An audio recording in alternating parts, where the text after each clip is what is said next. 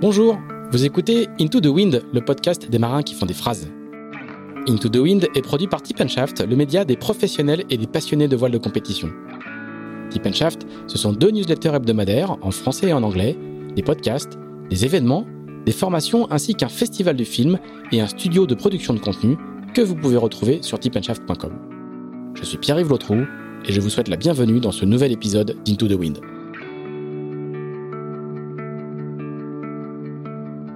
Cet épisode d'Into the Wind est présenté par Zyke. Zyke, et oui, on prononce bien Zyke.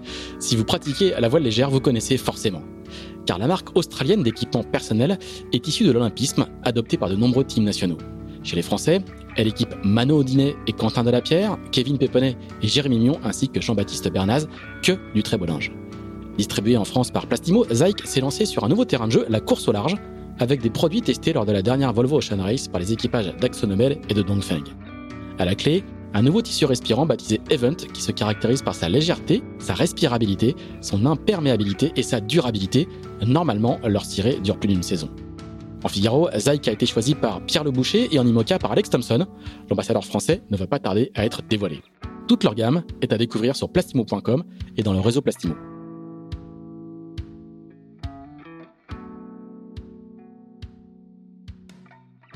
Bonjour euh, Jean-Baptiste Bernaz. Bonjour. Eh ben, j'allais dire merci de nous recevoir, mais tu ne nous reçois pas parce qu'on réalise une première dans cette dans ce 40e épisode d'Ito Win, puisque on fait ça à distance. Euh, tu es euh, sous le soleil, tu vas montrer les images du soleil euh, depuis ton balcon de, de Sainte-Maxime. Hein, c'est bien ça Tu habites à Sainte-Maxime, je crois, si, si, si je me trompe pas. C'est ça. Tu vas montrer les images de soleil de la Méditerranée et moi je suis sous la pluie euh, à Lorient. Donc le match a déjà bien commencé. Tu mènes très largement 1-0 parce que j'ai dû euh, allumer la, lumière dans, ma maison pour pouvoir euh, voir quelque chose. En tout cas, merci de prendre le temps d'échanger avec nous euh, quelques jours avant que tu ne décolles pour le Japon. on va être assez transparent. On enregistre le 7 juillet.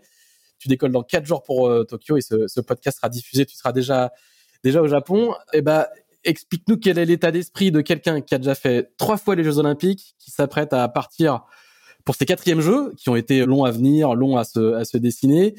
Dans quel état d'esprit on est? On est tranquille, on est impatient, euh, on attend, on commence à stresser un peu. On est dans quel état? Euh, sur le plan sportif, euh, je commence à être un peu stressé hein, et en même temps j'ai très envie parce que je me sens prêt. Après, sur le plan sanitaire, on est un peu stressé parce qu'il y a quand même les tests anti-Covid à passer. voilà, on n'est pas à l'abri d'une mauvaise rencontre, on va dire. Mais en tout cas, sur le plan sportif, c'est sûr que là, on commence à être dans les derniers dernier moment, je suis en train de finir mon sac, j'essaie de rien oublier, j'essaie de tout prendre en double, histoire que, que j'oublie rien, quoi. Et que si ça casse, j'ai du spare parce qu'au Japon, c'est plus compliqué à faire envoyer. D'accord. Et du coup, quand tu dis que tu ne pas faire de mauvaises rencontres, du coup, tu as arrêté de, tu vas plus au restaurant ou tu vas aller peu au restaurant de toute façon. Tu, fais vraiment attention à ça? Tu es dans ta bah, bulle déjà? Effectivement, la recommandation euh, du CNO, euh, c'est de, de s'isoler pendant 14 jours avant le départ. On a trois tests euh, PCR à faire, 96, 72 heures et 48 heures avant le départ. Donc, c'est déjà arrivé une amie, donc j'essaye de, de, voir le moins de monde possible. je suis parti quatre jours là, en, en bateau pour m'isoler un peu avec mon préparateur physique, pour finaliser et puis voir le moins de monde possible. Et puis là, bah, il fallait quand même que je rentre finir mes sacs et je vais faire attention à qui je vois, Voilà, c'est un peu différent d'habitude, mais en tout cas, euh, c'est un peu stressant. Alors, on va évidemment parler de, on va, on va revenir sur ta carrière, mais avant, je voudrais que tu peut-être nous fasses un petit, euh, un petit flashback sur euh, ce que c'est qu'une une année supplémentaire de préparation olympique qui n'était pas du tout prévue. on sait à quel point les PO des athlètes en général et dans la voile en particulier sont millimétrés, planifiés au jour près. Vous connaissez vos plannings très longtemps à l'avance et il y, a déjà eu un énorme boulot de réadaptation. Mais toi, comment tu t'es organisé pour préparer ces jeux? Je, crois comprendre que tu as passé beaucoup de temps, comme beaucoup, à, Lanzarote et à Villamoura, qui ont été deux spots euh, hivernaux. Comment, toi, tu t'es organisé à partir du moment où tu savais que euh, tu avais une année de plus pour les jeux? Eh ben, il y a eu plusieurs étapes. Déjà, il y a eu euh, ce premier confinement où on, en fait, ben, on était prêt, quoi. Hein. Tout le monde était à quelques mois des jeux. tout le monde était prêt. En tout cas, moi, je l'étais. Et donc il y a eu le premier mois avec beaucoup d'incertitudes, euh, savoir si euh, on allait quand même aller au jeu ou pas. Et puis ensuite, euh, donc annonce du report. Mais il y a eu quand même pas mal de suspense pendant assez longtemps. Donc nous, on s'est tout de suite dit qu'il fallait au moins garder le niveau de jeu actuel. Donc on, s'est entretenu tout l'été, plutôt pas trop loin de la maison. On a un, un super plan d'eau qui est le lac de Garde sur lequel habite Robert Scheidt, la légende de, de, notre sport. Du laser. Euh, du coup, on a passé beaucoup de temps au lac de Garde l'été dernier, et puis euh, et puis après, c'est posé la question de comment on gère l'hiver, étant donné qu'il y avait très peu d'épreuves, euh, même pas du tout en fait. Donc là, on a réussi à mettre un, espèce de réseau européen en place où tous les étrangers, surtout les nordistes, hein, ceux qui viennent de loin et qui là où il fait froid l'hiver, eux, ils ont absolument voulu venir au chaud, et donc de manière générale, depuis plusieurs années, on va à Villamoura parce que c'est sur le même continent, donc assez simple, enfin pour y aller en voiture, quoi. Et c'est au Portugal. Hein. C'est au Portugal, c'est ça. C'est l'aéroport le plus proche, c'est Faro. Donc c'est vraiment en Algarve, c'est super sympa parce qu'il fait chaud comme en Méditerranée et puis on a quand même euh, les vents et les vagues de l'Atlantique. Donc euh, le plan d'eau ressemble un petit peu plus à ce qu'on va voir aux Jeux Olympiques. Et puis euh, et puis pour pas trop se lasser du plan d'eau et de manière assez simple, c'était Lanzarote, donc c'était juste mettre les, les affaires dans un ferry et là, pareil, on a eu de la grosse houle euh, bah, d'Atlantique. Et donc ça, c'était, l'objectif, c'était de d'avoir des bonnes conditions, mais surtout d'avoir de la confrontation, parce qu'un an sans confrontation, on l'a quasiment jamais fait. Enfin, moi, je l'ai jamais fait. Donc c'était savoir où on en était régulièrement et savoir si, enfin voilà, comment on allait pouvoir gérer cette préparation au mieux en termes de, voile, quoi. Et, et quand euh, quand l'info tombe que les, les, jeux sont reportés, pour toi, il n'y a pas un quart d'hésitation de seconde, c'est juste un report, euh, tu retournes, il n'y a pas de parce qu'il y a des athlètes qui sont qui, ont été très déstabilisés par ce par ce report. Si si clairement, bah, je pense que le report, euh, je veux pas parler pour les autres, mais grosso modo, je pense que ça joue en suivant où on en est dans sa carrière. Si on a 20 ans et qu'on est sur sa première PO, ben on se dit euh, c'est pas grave, de toute façon euh, j'allais quand même la faire l'année. Si on est en fin de campagne, ben voilà, c'est c'est un an décalé. J'en parle même pas pour ceux qui veulent faire des enfants ou enfin voilà qui ont Moi, je suis célibataire, donc ça va. Mais en tout cas, euh, j'ai eu un gros coup de mou, mais pas tant parce que j'avais pas envie d'y retourner, c'était parce que je voyais plus de sens à mon entraînement. Euh, la période octobre, novembre, euh, on savait pas, toujours pas si les jeux étaient confirmés. On savait, en fait, on ne savait rien, quoi. Donc, t'as pas d'échéance, quoi. On n'avait pas d'échéance, et puis c'est quand même de l'investissement, c'est du temps, de l'argent. J'embauche toute une équipe autour de moi. Enfin, voilà. Et à un moment donné, c'est poser la question est-ce que j'irai pas faire autre chose, quoi hein? Est-ce que est-ce que j'ai ouais est-ce que je mettrais pas un terme à ma carrière à ce moment-là? Parce que enfin si c'est pour faire un an de plus et qu'il n'y ait pas les jeux à la fin euh, voilà mais à partir du moment où ça a été confirmé j'ai eu la chance d'être bien entouré aussi. Euh, mon entraîneur mon nouvel entraîneur Stéphane euh, Christidis et mon préparateur physique Olivier Poli m'ont coincé euh, autour d'une table sentant que j'étais en train de divaguer quoi. Et ils, ils m'ont dit ils m'ont dit bon voilà c'est un moment c'est un point de passage. Tu veux vraiment ou tu veux pas? Et si tu veux pas c'est pas grave on t'en veut pas mais on faut, faut pas perdre de temps ni pour toi ni pour nous. Et c'est maintenant qu'il faut prendre une décision quoi. Donc euh, voilà, il y a eu un vrai coup de mou et clairement moi j'ai dit bon ben voilà, je refais rideau sur tout le reste de ma vie et puis on, se reconcentre jusqu'aux Jeux Olympiques. A priori ils vont avoir lieu donc c'était un bon choix.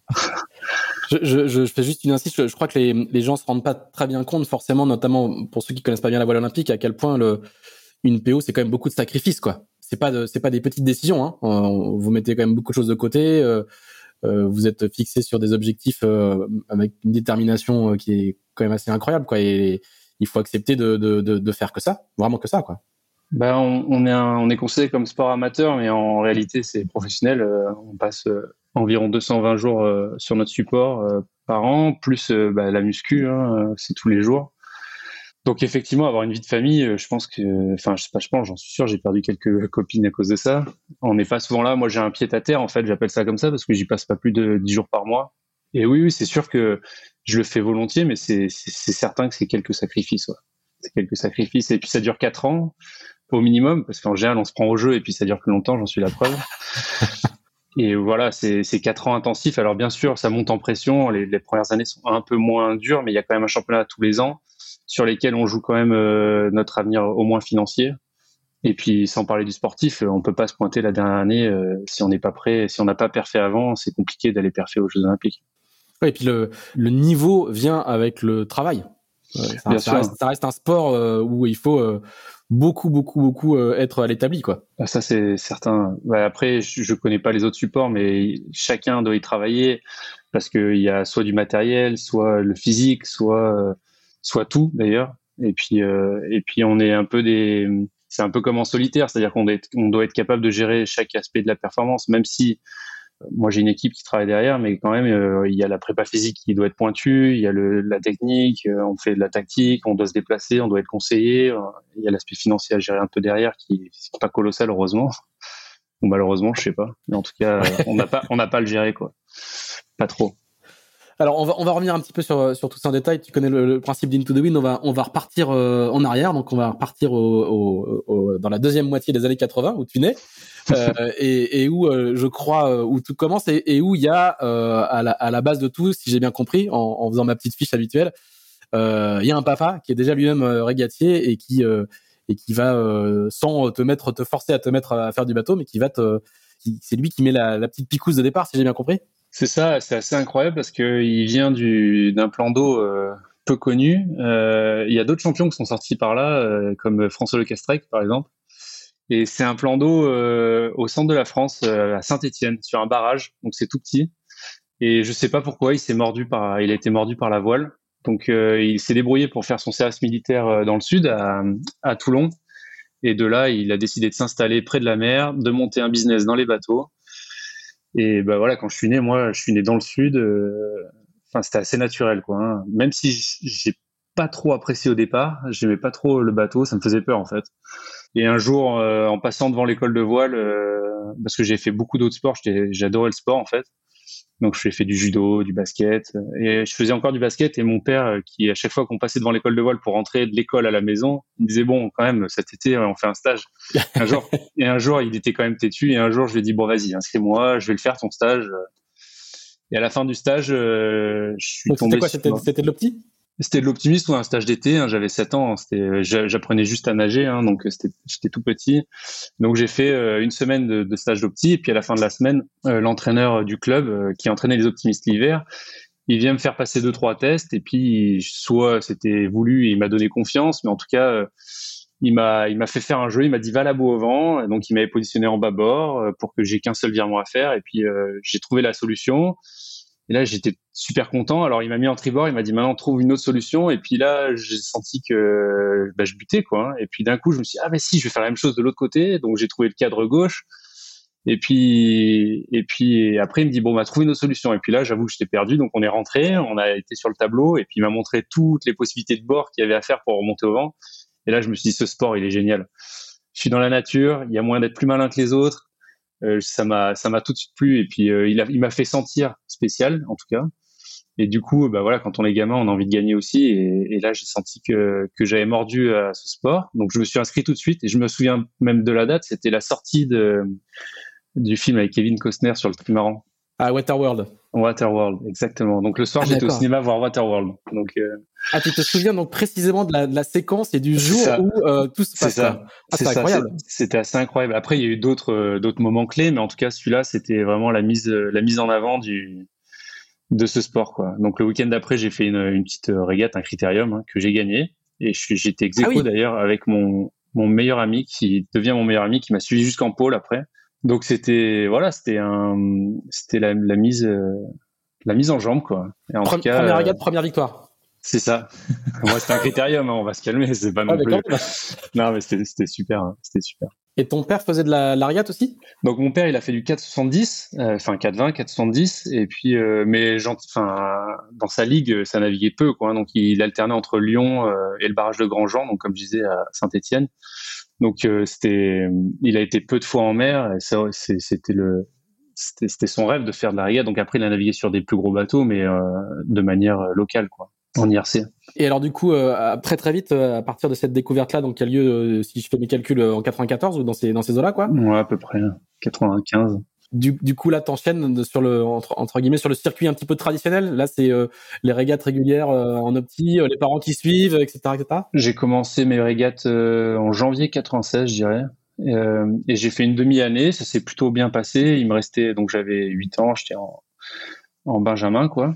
Et ça s'est plutôt bien passé. Et puis il y a eu un autre fait marquant, c'est que j'avais peur du vent fort, je pense comme beaucoup de gens au début. Et puis, on a eu un championnat national à Port-Barcarès, dans le sud. Et on a eu de la tramontagne toute la semaine. Donc, on n'a pas navigué les Benjamins D2, hein, les, les, les, bébés, quoi. Et le dernier jour, ils nous ont fait naviguer. Et là, je sais pas, j'étais crispé, j'avais peur. Donc, euh, j'ai pris le départ et puis j'étais déjà têtu. Et j'ai dit à mon père, je, je, rentre. Et donc, je prends le départ et puis je commence à aller vers le port. Et puis, j'avance, j'avance, j'avance. Et puis, mon père, il se dit, putain, mon fils est un génie. Il est du bon côté. Euh, il, il, va gagner la manche, quoi. Et moi, je rentrais, en fait. Et je rentrais auprès, euh, tranquillement. Et puis, à un moment donné, il voit que je dépasse le cadre. Et puis, il se dit putain, il rate le cadre, c'est pas possible et tout. Donc il me suivait avec l'annexe. Et puis à un moment donné, il, il dit bon là ça y est, j'ai compris, il rentre. Donc il est venu, il m'a mis un coup de zodiaque, il m'a fait virer. je suis retourné à la bouée. Et puis je passe troisième à la bouée au vent. Et donc là, je me prends au jeu, rebelote. Et puis euh, puis voilà. Donc euh, ce jour-là, on a fait quatre manches. Et j'étais comme un fou furieux. Après, je voulais plus rentrer. J'ai dit à mon père, je reste sur l'eau, machin. Donc, a été vraiment le déclencheur. Euh, et je fais une très belle régate. Je crois que je finis septième mais c'était euh, c'était vraiment un moment clé où ça m'a ça m'a décrispé complètement de, cette peur euh, du, du bateau quoi. Bon désolé, on a un peu triché du coup sur le coup. tu peux le dire maintenant. Enfin, voilà, il y, a prescription.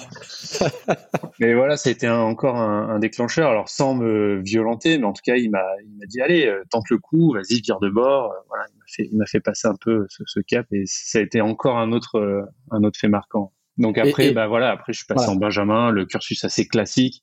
Euh, ça a plutôt très bien marché en Benjamin. Après, première année minime, j'ai j'ai grandi très vite. J'ai pris un centimètre par mois, donc j'étais complètement paumé dans mes repères. Et puis l'année d'après, j'ai fait un championnat d'Europe, mais j'étais déjà trop lourd pour l'optimiste. Et mon père, en parallèle, il s'est mis à faire du laser. Donc il a, il a commencé à naviguer en master. Donc je sais pas, il devait avoir une quarantaine d'années. Et là, il se régalait. Et puis quand euh, est arrivé le moment où il a fallu que je change de, de série, j'avais envie de faire du 420 en fait j'avais envie de rester avec mes, mes copains ouais c'était euh, classique hein c'est le voilà. souvent c'est le 420 quoi c'est ça c'était le laser c'était décrié ça faisait mal au dos nanana il y avait plein de plein d'histoires à ce niveau là donc euh, c'est gros pour un enfin pour un petit qui sort de l'optique c'est même si t'étais grand c'est c'est une, une grosse marche quoi oui, bah après c'était une marche assez avec les, les nouvelles voiles. Il y avait déjà les, les 4.7, les radiales, donc c'est des voiles un peu adaptées aux, aux, plus jeunes. Il y avait déjà ça en fait, c'était le tout début. Mais quand même, euh, j'avais envie d'y aller avec les copains. Donc j'ai fait deux trois essais en 401 et puis vu mon gabarit, je me suis vite rendu compte que j'allais être équipier. Et pas que je dénigre les équipiers, mais j'avais vraiment envie de garder la barre. Donc du coup, euh, mon père m'a dit bon, t'embête pas, euh, ça engage en rien. L'avantage du laser, c'est que tu t'engages avec personne. On t'achète un bateau et puis tu, tu, vas naviguer. Le, si ça t'énerve, on arrête quoi. Hein, tu vois, tente le coup. Et en fait, j'ai adoré l'ambiance. C'était à la fois un solitaire, mais à côté de ça, il y avait des belles équipes. Donc il y avait plein de clubs qui avaient des, des grosses équipes, donc on partageait des, des super moments. Donc j'ai pris un an, enfin j'ai commencé par un an.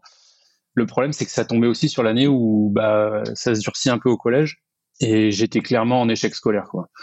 Donc euh, enfin en échec, je, me débrouillais pour avoir la moyenne, mais c'était pas brillant et puis j'aimais pas être là, donc je prenais des heures de colle c'était c'était très compliqué. Euh, donc j'ai fait un an un peu raté parce que je pouvais plus m'entraîner vu que j'étais collé tous les mercredis. C'était à cause du bateau que tu avais des difficultés à l'école? Non, non, non. non, c'était en général. Non, non, j'étais, j'aimais pas ça, quoi. Hein. C'était la, la, solution que l'école m'apportait et me convenait pas. Et, et j'ai, j'ai, à bêtise hein, peut-être, mais en tout cas, j'ai jamais réussi à, à, mordre dedans. Et je, voilà, j'étais vraiment, c'était, c'est une catastrophe, quoi. Donc euh, j'ai fait beaucoup d'écoles différentes. et puis euh, mon père, à un moment donné, il, bon, ça l'inquiétait, quoi, hein, quand même. Donc euh, donc il me mettait la pression, j'allais travailler les soirs avec lui. Et puis à un moment donné, on a trouvé une solution. Il y a encore une nouvelle rencontre, c'est Lionel Pellegrino, c'était euh, l'entraîneur. Il venait juste de prendre ce poste euh, au pôle d'Antibes. Et il s'amusait à faire des, enfin il s'amusait pas, mais il faisait des regroupements avec les équipes de laser en même temps que les équipes optiques pour essayer de, de draguer un peu du, du jeune en laser, quoi. Et, moi, vu mon gabarit, bah, il, m'a tout de suite euh, repéré. Et puis euh, à Antibes, ils avaient la chance d'avoir une école euh, qui faisait complètement du sport-études, c'est-à-dire on était en cours suivi par le CNED de 8 heures du matin à 13 heures, et puis après on pouvait aller naviguer. Et donc là, il s'est dit bon, j'ai une belle opportunité de recruter une belle équipe de jeunes. Donc il m'a fait venir moi, mon meilleur ami, donc Germain, euh, et Céline, une, une, une jeune qui, qui, cartonnait aussi euh, en laser et en opti. Et donc, il nous a fait venir euh, au pôle. Et là, on a vraiment commencé, j'appelle ça, à être professionnel. Hein. C'est-à-dire que je suis passé de... C'était sport-études et t'étais en quelle classe? Ben, J'ai commencé en troisième. Donc, j'ai redoublé une fois. Donc, c'était l'équivalent de la seconde. Quoi.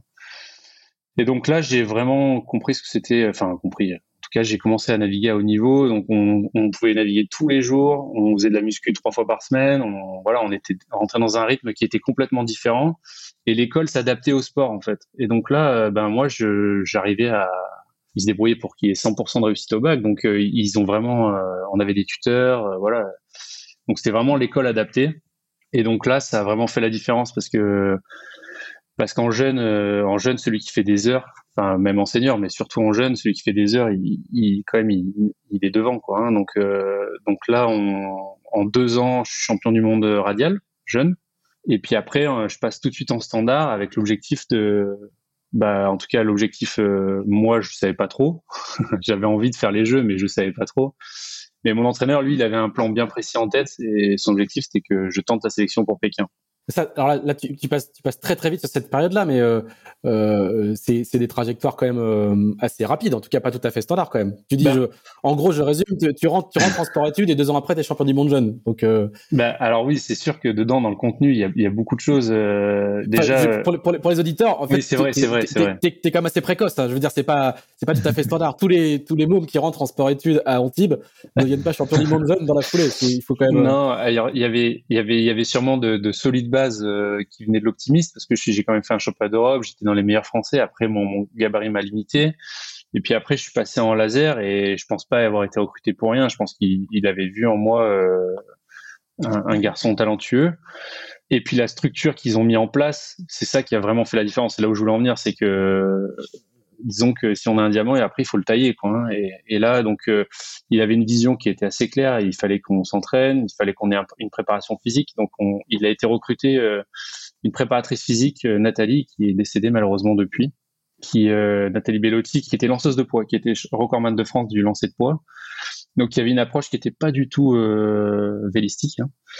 Et donc on a, elle s'est formée, hein, elle a appris, elle a regardé les vidéos, elle a essayé de se faire une idée de l'effort qu'on faisait en laser en tout cas.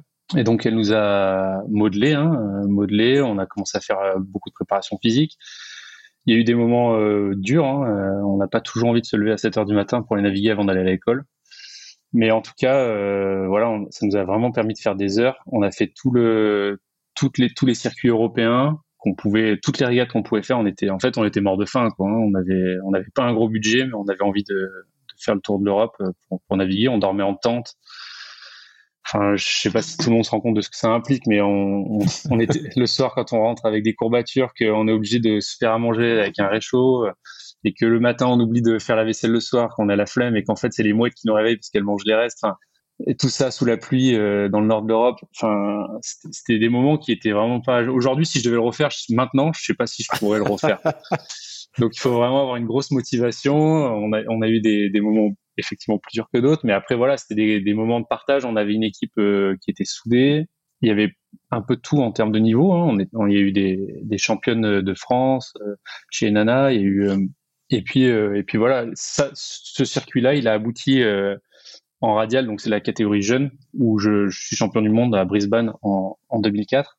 Donc c'est en même temps que se passent les Jeux d'ailleurs de 2004. Et là, je vois Félix qui gagne les, les deux premières manches, enfin les, les, pas les deux premières, mais deux manches. il, pendant il, faut, il, faut dire, il faut dire les noms, les noms de famille. Hein, c'est Félix Privot. Félix Privot, pardon. Félix Privot qui, bah, qui était mon aîné. Hein, c'était, j'allais pas dire mon idole, mais en tout cas, c'était l'homme à abattre si je voulais aller au jeu un jour. Et donc eux, ils avaient déjà en senior, il y avait déjà une très belle équipe avec euh, beaucoup de jeunes. Il y avait Thomas Le Breton, Félix Prévost, il y avait euh, Mathieu Murati euh, qui était du sud aussi, il y avait Jérémy Steyers qui était en train d'arriver. Donc euh, voilà, c'était, je savais qu'il allait y avoir du pain sur la planche, mais euh, je me posais, enfin vraiment, je me posais aucune question. J'étais, j'étais là pour pour naviguer, pour me faire plaisir et puis euh, et puis gagner des régates quoi. Hein. C'était, il y a que ça qui me motivait quoi, c'est être meilleur que le voisin quoi. Et là, donc là, tu as 17 ans en fait, hein, quand tu gagnes ce premier, ce premier titre mondial, euh, tu as 17 ans. Il n'y a, a, pas eu, on, on, peut le redire aussi, il n'y a pas eu beaucoup de Français qui ont été champions du monde jeune en laser. Non, je sais pas, si, je sais pas s'il y en a eu d'autres. Hein. Il y a eu un vice-champion du monde, mais euh, non, je, je crois pas. Je crois pas et alors du coup, le, là, le, les structures euh, fédérales et les structures de détection, euh, qu'est-ce qu'elles se disent quand elles quand elles voient qu'elles ont un jeune de 17 ans euh je, je, peux, pas parler pour eux. J'ai reçu, reçu, une lettre de félicitation de, de, la fédération. Voilà, mais ils se disent, ils se disent, on a le diamant est toujours là, quoi. Bah, en Ce que je veux dire, c'est que c'est très, très très jeune. En fait, c'est ça que je, je, je veux souligner, c'est que le, tu, tu, vas arriver sur le en senior à un âge extrêmement jeune. Enfin, encore une fois, il y a une forme de précocité qui est pas c'est pas très, très commun. En, fait, je pense qu'assez vite, euh, bah, déjà le pôle, j'étais en pôle, donc j'étais déjà dans les structures euh, fédérales, donc euh, ça, nous, on était raccord sur la ligne de conduite. Après, au niveau fédéral, équipe de France, je pense que je suis à peine dans les radars, c'est-à-dire qu'ils se disent, ok, il y a peut-être, on a de la relève, c'est bien. Maintenant, laissons passer en standard et puis on, on, on, verra ce que ça donne sur le, le bateau senior, quoi. Donc pour l'instant, il n'y a, a, aucune urgence, si ce n'est que je me rappelle d'un stage, euh, je dirais que c'est en 2005. On a un stage où euh, c'est un stage de, de, détection, ils ont appelé ça euh, Pékin 2024, pardon, Pékin 2008. Et donc là, chacun devait donner un peu son projet de vie. Donc moi, l'objectif c'était le bac. Hein. Le bac et ma maman, elle a toujours veillé à ce que les études soient faites à minima jusqu'au bac et elle m'avait demandé un bac plus 2, ce que j'ai fait. Donc moi j'avais le bac et puis euh, l'idée d'aller faire un BTS après juste pour valider ce bac plus 2 que ma maman euh, me réclamait. Et puis euh, côté sportif, moi j'ai dit tout de suite que j'avais envie de me positionner pour pour essayer d'aller au jeu. Et ça a fait rire beaucoup de personnes dans la dans l'assemblée parce que c'était un peu précoce quoi. C'était c'était pas vraiment pas vraiment d'actualité. C'était un peu jeune. Il y a du pour passer du jeune au senior, il y a vraiment une dose de travail qui qu'il faut digérer quoi. Après, euh, ce qui a joué un peu pour moi, c'est que bah, Pékin, c'était un plan d'eau un peu particulier quand même. Il y avait, il y avait peu de vent. donc, ça, ça, ça favorise un petit peu les, les jeunes, les jeunes euh, pas encore au poids. Alors, on, va, on va pas aller encore tout de suite à, à, Pékin demi. Je voudrais juste qu'on s'arrête un tout petit peu sur le, sur le support parce que euh, une partie de, de la difficulté, et, c'est pour ça que je posais la question sur, tiens, ils se disent, ils ont un, un champion du monde jeune français qui est très jeune la particularité du laser, c'est qu'il y a énormément de bateaux diffusés dans, le monde, donc il y a énormément de pratiquants, et donc il y a une forme de, de, concurrence. Voilà, c'est ça. Il y, a, potentiellement des champions vraiment partout, quoi. Il n'y a pas de barrière d'accès. Euh, c'est très très simple parce que le bateau coûte pas très cher. Il est très simple. Il coûte pas cher et tout le monde a le même. C'est-à-dire que moi aujourd'hui, je navigue avec le même bateau que celui qui va en acheter un, quoi. Donc euh, voilà. il coûte pas, euh, il coûte pas 70 000 euros, quoi. Je crois que c'est quelque chose comme 7 000 ou 8 000 euros. Ouais c'est pas pas hors de prix en tout cas dans les bateaux olympiques. C'est de loin le moins cher. Et clairement il est diffusé là on doit être à 216 000 bateaux diffusés depuis sa création hein, 2000 ça doit être en, en 76 1976 donc c'est un bateau qui est très diffusé. Partout où on va dans le monde on peut espérer en trouver un en tout cas dans un club med ou euh, dans un club quelconque. Donc c'est sûr que c'est assez propice à retrouver euh, à retrouver du du monde, euh, du monde qui navigue, c'est sûr. Et est-ce que dans, dans, dans cette discipline-là, est-ce qu'il y a une qu'il y a une école française particulière, comme il y a peu, comme il peut y avoir, euh, comme il y a eu longtemps en tornado, comme il y a encore aujourd'hui en 4-7 Est-ce qu'il y a eu euh, beaucoup beaucoup de, de champions français? Est-ce qu'il y a une filière française du laser au niveau Alors, mondial? c'est c'est la filière qui, connaît le plus de problèmes en France. On a on a du mal à, à créer des champions hein, en laser. On va pas se voiler la face. Donc euh, il y a eu euh, y a eu une belle tentative. Enfin c'est pas une tentative, ça a été ça a fonctionné. On a, on a eu un groupe euh, France qui s'est créé après. bah il y en a eu un avant, hein, mais moi j'étais pas là en 96-2000. En 2000 on n'envoie pas de laseriste aux Jeux Olympiques pour quelques points. Mhm. Et puis à l'issue de cette, cet échec, hein, on décide, enfin François Lecastrec a décidé de créer une, une structure, enfin pas une structure, mais en tout cas un groupe où il, il, ils ramassent tous les jeunes euh, avec euh, du potentiel. Et puis ils ont fait une émulation qui a monté pendant quatre ans et qui a abouti sur une, euh, je sais plus combien il a fait aux Jeux Olympiques, mais en tout cas il y avait au moins deux Français dans le top 15-20 mondial, ce qui commence à être solide quoi. Hein. Et puis cette génération a continué à monter. Et puis moi je me suis greffé en fait à cette génération là. Et donc on, en 2008 on est quatre dans les 20 mondiaux. Donc ça commence à être euh, bien, mais c'est sûr que puis derrière ils ont arrêté et euh, donc en fait depuis un petit moment je me retrouve un peu tout seul quoi.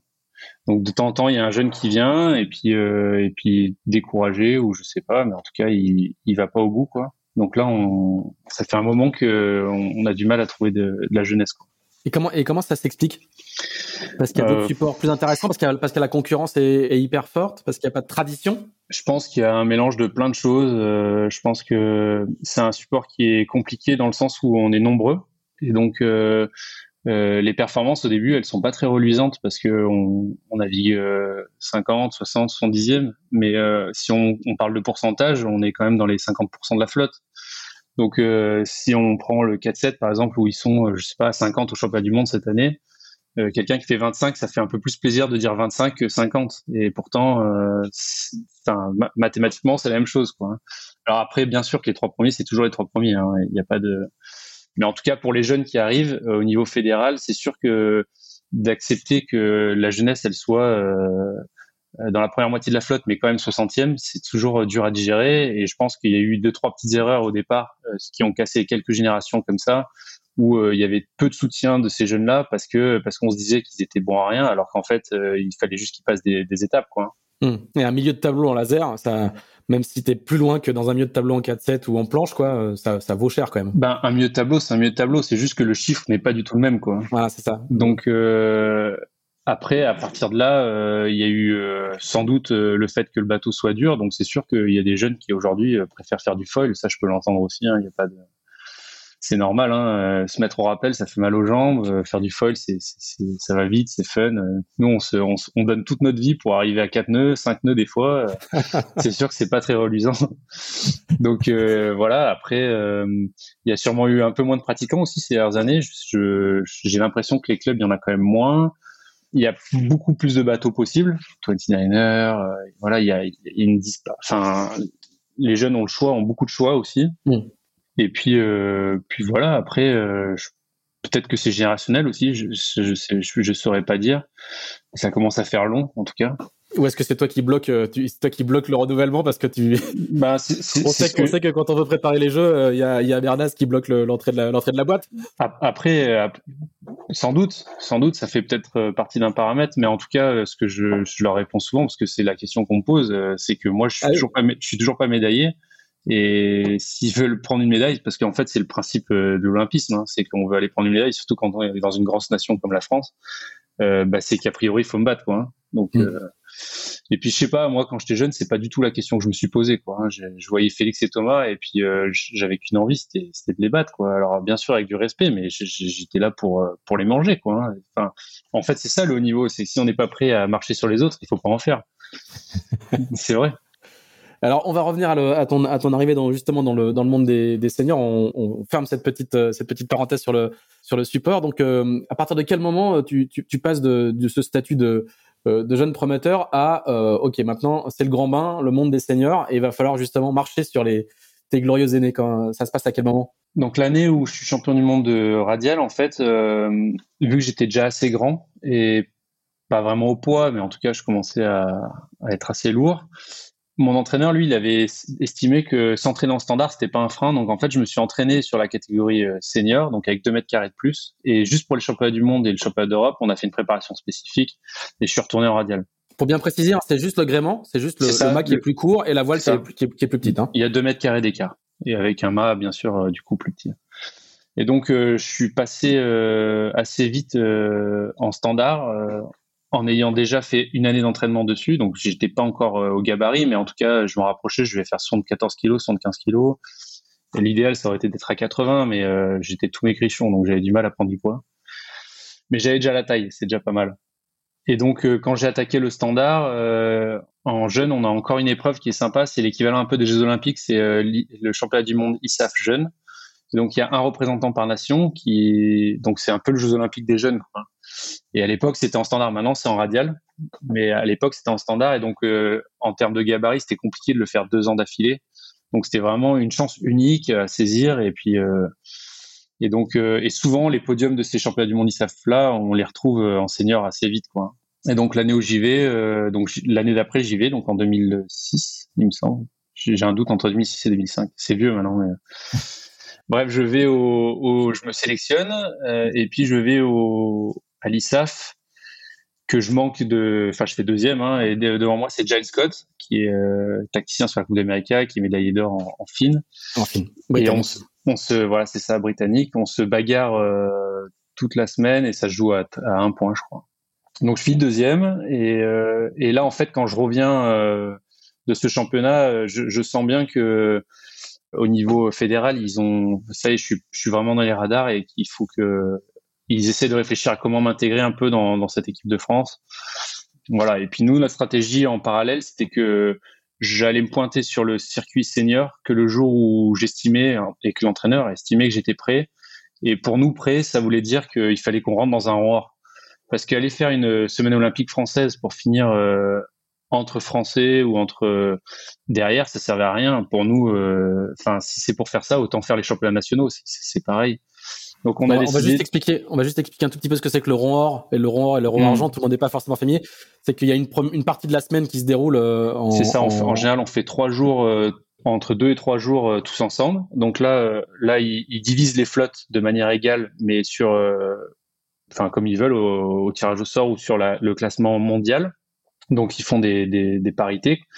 Et à l'issue de ces trois jours de mixage, on va dire, et eh ben là ils prennent euh, les 50 premiers qui naviguent ensemble, les 50 suivants qui naviguent ensemble et les 50 derniers qui naviguent ensemble.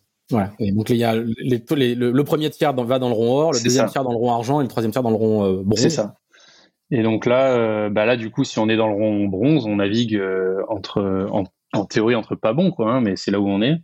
Donc nous, l'objectif, c'était qu'on finisse pas là-dedans. Donc euh, il fallait qu'on soit dans le roi et qu'on soit prêt à être dans le roi. Et donc euh, la première semaine olympique que je fais, euh, bah, je gagne les deux premières manches. C'était un peu inattendu. Et je finis dixième à cette régate. Et, clairement, bah, du coup, je fais partie bah, des meilleurs Français. Thomas, il est devant moi, il fait huitième de mémoire.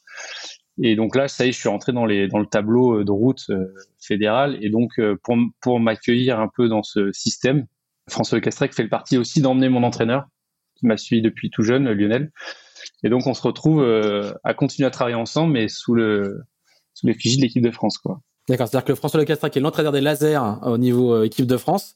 Euh, choisit de se faire accompagner et seconder entre guillemets par ton propre entraîneur à toi. Exactement. Donc ça, ça permettait bah, de, de, faire une passation un peu plus globale entre ces deux ces deux mondes parce que moi j'étais tout jeune et puis que les autres ils avaient un peu plus de bouteilles ils avaient déjà l'habitude de travailler ensemble et donc euh, c'était une, une, bonne manière de, de, me faire entrer dans, dans, ce cursus. Et là, tu rentres donc dans l'équipe de France des grands, quoi, et tu as 18 ans. C'est ça, j'ai 17, 18 ans, ouais, 18 ans. 18 ans, euh, non, 17 ans. 17 ans, parce qu'en en 2007, c'est déjà le championnat d'Europe, euh, c'est déjà la sélection olympique, donc euh, c'est l'année d'avant.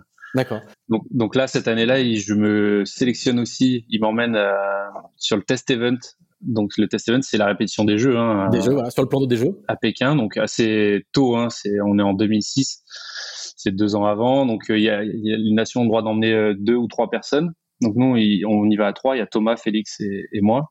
Et là, je fais euh, ma première, enfin ma deuxième du coup medal race. Donc c'est premier français, j'étais comme un dingue, medal race. donc c'était un plan d'eau. Ça veut dire que c'est un plan d'eau qui me plaît déjà, c'est déjà pas mal et ça se passe super bien quoi. Donc euh, et là on attaque 2007 euh, bah sélection olympique. Donc euh, donc il y a les textes, la signature des clairement je suis rentré dans la bataille ce, ce jour-là quoi. Et, et, qu'est-ce qu'ils se disent qu'est-ce qu'ils se disent les deux les, deux anciens entre guillemets quand ils voient le petit jeune qui arrive et qui en, en, quelques mois se met à leur niveau en tout cas devient un concurrent pour la PO. Bah je, en fait c'était assez compliqué parce que parce que franchement j'avais pas le niveau qu'ils avaient on va pas se mentir, en tout cas euh, dans certaines conditions. Et du coup, je pense qu'ils l'ont pris un peu comme une injustice parce que sur les épreuves, j'étais j'étais là, quoi. Mais à l'entraînement, euh, quand on s'entraînait ensemble, j'avais l'impression d'être nul, quoi. Hein. Ils me marchaient dessus tout le temps, et eux, je pense qu'ils avaient quand même l'impression que je jouais pas le jeu, que je donnais pas tout, donc il y avait, je pense, de leur côté, une, part de, frustration, quoi. Hein. Ils se disaient, euh, ils nous cachent des choses, et puis à la régate, il, il, est là, on comprend pas mais c'était vraiment pas voulu quoi. Hein. J'étais juste pas au niveau dans la brise, j'étais pas au niveau sur les volumes, ce qui est normal. Hein. J'étais j'étais un peu tout jeune quoi. Et t'étais étais transcendé par l'événement quoi. Quand il y avait de la ça, compète, t'étais transfiguré quoi. C'est ça, la, la compète. Euh, enfin, j'adorais ça quoi. En fait, je faisais ça pour pour la compète. Au départ, je pense que je suis pas un sportif. Moi, je suis pas. Je suis, au départ, je suis pas quelqu'un qui qui aime euh, le, le matin se lever, prendre son vélo, partir. Non, moi, ce que j'aime, c'est la compétition. C'est, c'est l'enjeu, l'enjeu de battre euh, son voisin, quoi. C'est, il y a que ça qui me, qui, qui m'excite, en fait. Après, euh, je, suis devenu sportif parce que c'était un moyen d'arriver à, à, ces moments-là. Parce qu'il n'y en a pas beaucoup des moments dans la vie où on peut se confronter comme ça. Et là, le sport, c'en est un, c'est un beau moyen, quoi. C'est un beau moyen. Normalement relativement pacifique. Normalement, ah, si, c'est pacifique quand même. C'est pacifique. Euh, oui, non, mais je veux dire, c'est un moyen de s'affronter pacifiquement. C'est ça. Et euh, alors, comment se passe la PO à, quel moment euh, ils comprennent que, bah, que c'est toi qui vas aller à Pékin? Alors, après, il y a eu un paquet de. Donc, la sélection à l'époque, c'était trois épreuves. C'était le championnat d'Europe 2007, championnat du monde 2007 et championnat du monde 2008. Et donc là, on fait l'hiver 2006-2007 aux Antilles. C'est super quoi dans les alizés. Donc là forcément moi je suis à la rue complet parce qu'il y a du vent fort tous les jours et que je suis inexistant. Hein. je, suis dernier sur tous les classements, on s'entraîne avec les Allemands, c'est dur quoi. Hein. Mais bon, euh, moi je me pose pas plus de questions et puis de toute façon, pour moi la sélection c'était un bonus quoi. Hein. Pas, j'espérais, mais j'étais pas, j'étais pas du tout là-dessus. Pour moi, j'étais pas encore au niveau quoi. Et puis arrive le championnat d'Europe. Donc le championnat d'Europe, par chance, en plus il est chez moi, il est hier. Et la semaine olympique française, qui est la régate juste avant, trois semaines avant, euh, je, je fais en fait je fais une je vole un départ et du coup je me retrouve dans le rond argent ce que je voulais pas du tout faire quoi. Mais on n'a pas fait assez de manches pour enlever la plus mauvaise. Donc je me trouve dans le rond argent donc euh, je suis déprimé. Je sais que dans trois semaines c'est la sélection que ça va être compliqué que je me sens pas au niveau enfin bref le, le cercle vicieux de, de, la dépression. Et donc le lendemain je vais faire un coup de kitesurf et je me casse la cheville. Bien donc je me fais un arrachement ligamentaire à la cheville et là, j'ai deux semaines et demie pour m'en remettre. Et en fait, euh, bah, j'arrive à naviguer dessus. C'est pas flambant, mais bon, il faut y aller de toute façon. C'est le championnat d'Europe. Et en fait, ça se passe super bien. Je me sens en état de grâce, quoi. Et euh, je fais vice-champion d'Europe. Euh, C'était assez inespéré, quoi, en fait. Hein. Et, et, Thomas, lui aussi, fait un bon championnat d'Europe. Il fait huitième de mémoire ou neuvième. Et par contre, Félix passe complètement au travers de cette épreuve. Puis après, on enchaîne, hein, la saison continue, et puis on arrive au championnat du monde. Donc là, pour l'instant, il n'y a aucune décision qui est prise. Hein. On va au championnat du monde, et là, c'est à Cascais, euh, au Portugal, et là, il y avait du vent fort. Donc moi, c'était un peu plus dur pour moi. Euh, je finis pas et je fais pas une super régate. Enfin, j'ai l'impression de faire une très bonne régate par rapport à mon niveau, mais pas pour une sélection olympique, quoi, en tout cas. Et pour le coup, Thomas, lui, il est dans son élément il fait une super régate, il fait huitième. Il manque de peu de faire une vraiment très très bonne régate. Donc moi, je fais 30e euh, ou 31e, je crois, ce qui est pas incroyable. Euh, Félix fait une régate moyenne. Et du coup, à l'issue de cette régate, il fallait aller faire le test event. Et là, par contre, c'est un test event fermé, c'est-à-dire c'est une euh, un représentant par pays. Un représentant par nation. Donc c'est l'équivalent des Jeux Olympiques, mais un an avant. Quoi. Et donc là, assez logiquement, il décide d'envoyer Thomas. Et donc Thomas va faire le test event. Et là, il y a, y a, vraiment pas beaucoup de vent. Moi, je, je vous cache pas que je suis un peu en dep. Hein. Je suis j'ai décidé de prendre un mois euh, complet off. Je suis parti en Corse en bateau, voilà, et je suivais ça de très loin. Et comme reprise, je m'étais fixé les championnats de France qui sont normalement, normalement une formalité euh, fin août, quoi. Donc j'ai, le championnat était début juillet, donc j'ai vraiment décidé de, de me détendre, quoi. Donc j'ai arrêté un mois et puis Thomas, pendant ce temps-là, il allait au test event et ça s'est très mal passé au test event pour Thomas. Donc ça m'a, même si je lui souhaitais pas le malheur, mais moi ça m'a remis un peu dans la course, quoi. Et en fait, en rentrant de là, euh, je sais pas pourquoi, j'ai pas les dessous de l'affaire, j'en sais rien, mais la fédération a décidé d'écarter Félix de la sélection et donc ils ont décidé de mettre une sélection que euh, entre entre Thomas et, et, moi. Et donc on, on a dû travailler tout l'hiver ensemble, mais en sachant qu'on allait euh, se mettre sur la sur la gueule à la fin, quoi. Donc euh, c'était c'est quand même une, une grande subtilité de, de, de, de ces préparations olympiques. Hein. C'est qu'il faut être des coopétiteurs quoi. Il faut à la fois collaborer et à la fois s'affronter. C'est que c'est quand même euh, ça, ça, peut bien se passer, mais ça peut aussi se passer euh, de manière compliquée. Ben, c'est comme je dis souvent, enfin ceux qui me le demandent, en tout cas, c'est que j'ai eu beaucoup de chance parce que Thomas, euh, bah, c'était quelqu'un qui était très respectueux. On, on, nous a même, pour aller plus loin, on nous a mis en chambre ensemble. C'est-à-dire que tout ah l'hiver, on était aux Antilles dans la même chambre. Et Thomas est capable, Thomas est capable de me laisser m'endormir avant pour pas que ces ronflements me gênent. Enfin voilà, c'est quelqu'un qui a été euh, incroyablement euh, tolérant et, et, sympathique quoi. Hein. et ça n'empêchait pas que sur l'eau après, ben on se faisait pas de cadeaux quoi. Hein. donc euh, et d'ailleurs, ça a été tellement dur et long cette préparation que nos perfs, elles ont fait que diminuer quoi. C'est-à-dire qu'au championnat du monde, on fait, lui fait 17e, moi je fais 18e ou l'inverse, enfin je me rappelle plus, mais vraiment collé. Donc là, la fédération repousse encore les sélections. Ils nous demandent d'aller encore plus loin. Donc on va jusqu'à Palma, qui est au mois de mars. Donc à Palma, on refait l'un devant l'autre ou vice versa. Et puis à un moment donné, ils ont décidé d'arrêter euh, le massacre. Donc on a, ils, me sélectionnent au jeu.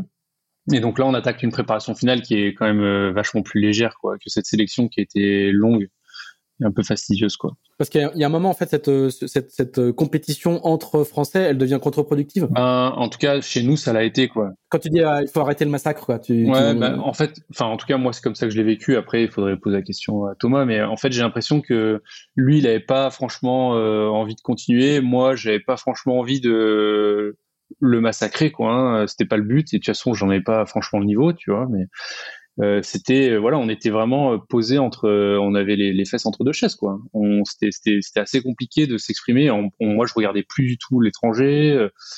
alors que quand même le but c'est ah quand même de gagner des régates quoi. Hein. Donc en fait on s'en, enfin moi j'étais tout jeune, hein, j'avais 20 ans, je m'enfermais un peu dans un, Enfin, c'était un peu. Moi, je trouvais ça pesant, quoi. Ce que je m'en souviens, c'est que c'était très pesant. Euh, c'était pas du tout léger comme comme préparation. Alors jusque là, moi, j'avais toujours fait ça pour m'amuser. Pour euh, et là, les sélections, ça m'avait un peu crispé. J'avais trouvé ça, euh, bah voilà, dur, quoi, dur, dur, euh, dur, parce que je voyais que lui, il était dans le dur aussi. Moi, j'étais dans le dur. Et puis c'était pas, voilà, c'était pas. Et puis non, et puis je trouve qu'on s'entendait bien, il n'y avait pas de raison d'être méchant ou enfin voilà, c'était. Et, sur quel fondement du coup finalement ils te, sélectionnent, ils te choisissent sur quel euh, sur quel critère? Ben j'imagine que c'est parce que j'ai beaucoup plus le profil du plan d'eau, qu'en 2006 ça s'était bien passé, que dès qu'il y avait des, des manches de petit temps j'étais quand même devant. Mais voilà, c'était franchement c'était très serré quoi. Hein, et, et mondialement parlant, si on parlait que de ranking mondial, euh, Thomas était plus polyvalent que moi, je pense. Euh, donc en fait, il me sélectionne sur le, la spécificité du plan d'eau. Et je pense que c'était peut-être pas un mauvais choix, j'en sais rien, parce que le plan d'eau était quand même très compliqué. Tout le monde a fait des régimes. Euh, c'était, c'était, ah ouais, moi je, pour la même taille que je fais aujourd'hui, je faisais 10 kilos de moins. Et je suis déjà. pour les jeux, quoi? C'était déjà pas très épais, ouais. C'est ça. Bah, je suis retourné à mon poids d'enfant, enfin à mon poids d'adolescent quand je suis passé en standard, quoi. D'accord. Donc euh, et puis puis je suis pas le seul. Hein. Toutes les catégories ont fait la même chose. Voilà parce qu'on savait qu'il y avait très peu de vent. Donc euh, et puis c'était une belle bêtise au final parce qu'on a quand même eu de l'air. Donc euh, au point normal ça aurait été très bien. Alors du coup tu découvres les jeux à 21 ans quoi. C'est ça, à 21 ans. donc je vais faire mes premiers jeux. Euh, la préparation est dure parce que mon entraîneur il me lâche pas parce que en fait moi au milieu de certes il y avait cette histoire de préparation aux Jeux Olympiques mais en fait moi j'étais en courbe ascendante encore et j'avais beaucoup de choses à apprendre donc en fait c'était c'était pas le plus important finalement les jeux c'est que je continue à progresser et si au milieu enfin c'est pas si au milieu c'est qu'au milieu on préparait les jeux on faisait beaucoup de petits temps, on a essayé d'adapter ça, donc c'était assez sympa. Mon entraîneur, et en fait, il progressait avec moi, hein, parce que lui, il n'avait jamais navigué à ce niveau-là non plus. Donc c'était assez, il y avait une émulation autour de tout ça, avec des tensions des fois, parce que je commençais à grandir aussi et que je voulais pas non plus me laisser marcher sur les pieds. Et puis bah voilà, c'est une ouverture. Je pense, euh, j'ai la chance de pouvoir y aller, parce qu'on était quand même à 500 km, donc on nous a quand même proposé. Et là, c'était juste incroyable. D'ailleurs, j'en ai parfait depuis et ça c'est un truc incroyable quoi hein, et je pense que c'est pas cette année qu'on va la refaire euh, la rentrée sur le stade alors j'ai sûrement laissé un peu d'énergie mais franchement je pense que j'en ai capté beaucoup plus que ce que j'en ai laissé parce que c'est la rentrée sur le stade la marseillaise qu'on chante euh, voilà c'était c'était un moment incroyable. J'ai pas pu filmer parce que j'ai laissé ma caméra dans le premier avion. Mais euh, c'est voilà c'était c'était fou quoi. C'était fou. Pour expliquer, donc c'est que les, plans d'eau des jeux ne sont pas forcément euh, là où lieu l'essentiel des jeux. Et donc du coup, il, y a, il peut y avoir euh, plus ou moins de kilomètres, et donc du coup, euh, vous n'avez pas forcément accès en termes de logistique. C'est ça. Bah, on, est rarement, on est rarement à côté des villes host. Hein, à, Pékin, on était, on était à 500 km. À, à, Tokyo, on va être à 80 km. C'est assez pour pas y aller. Et à Londres, on était à 6 heures de déplacement, quoi. Donc c'était pareil, on était sur la côte. Bon, voilà, c'est un peu le jeu de la voile, quoi. Mais c'est vrai que c'est dommage parce qu'on vit un peu moins l'événement. On n'est pas dans le village olympique, on n'est pas. Mais voilà, ça a d'autres qualités. Hein.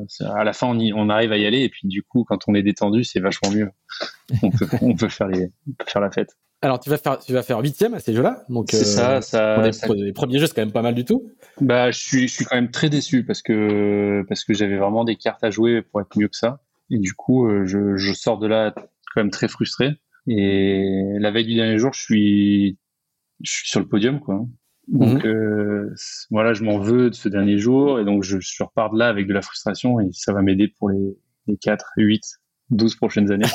ce que je veux dire, c'est que le, le, quand, quand euh, moi, moi, je, moi je dis c'est quand même pas mal, c'est que en fait tu as, 21 ans, euh, comme tu dis, tu es encore dans ta courbe de progression, euh, on, est, on, est, toujours dans cette, dans cette logique de, de, de, de précocité et si on, sur le papier, euh, dire que de quelqu'un qui a 20 ans, dont c'est les premiers jeux et qui, euh, il y a encore quelques années, euh, était chez les juniors, c'est sur le papier, ça reste un beau score.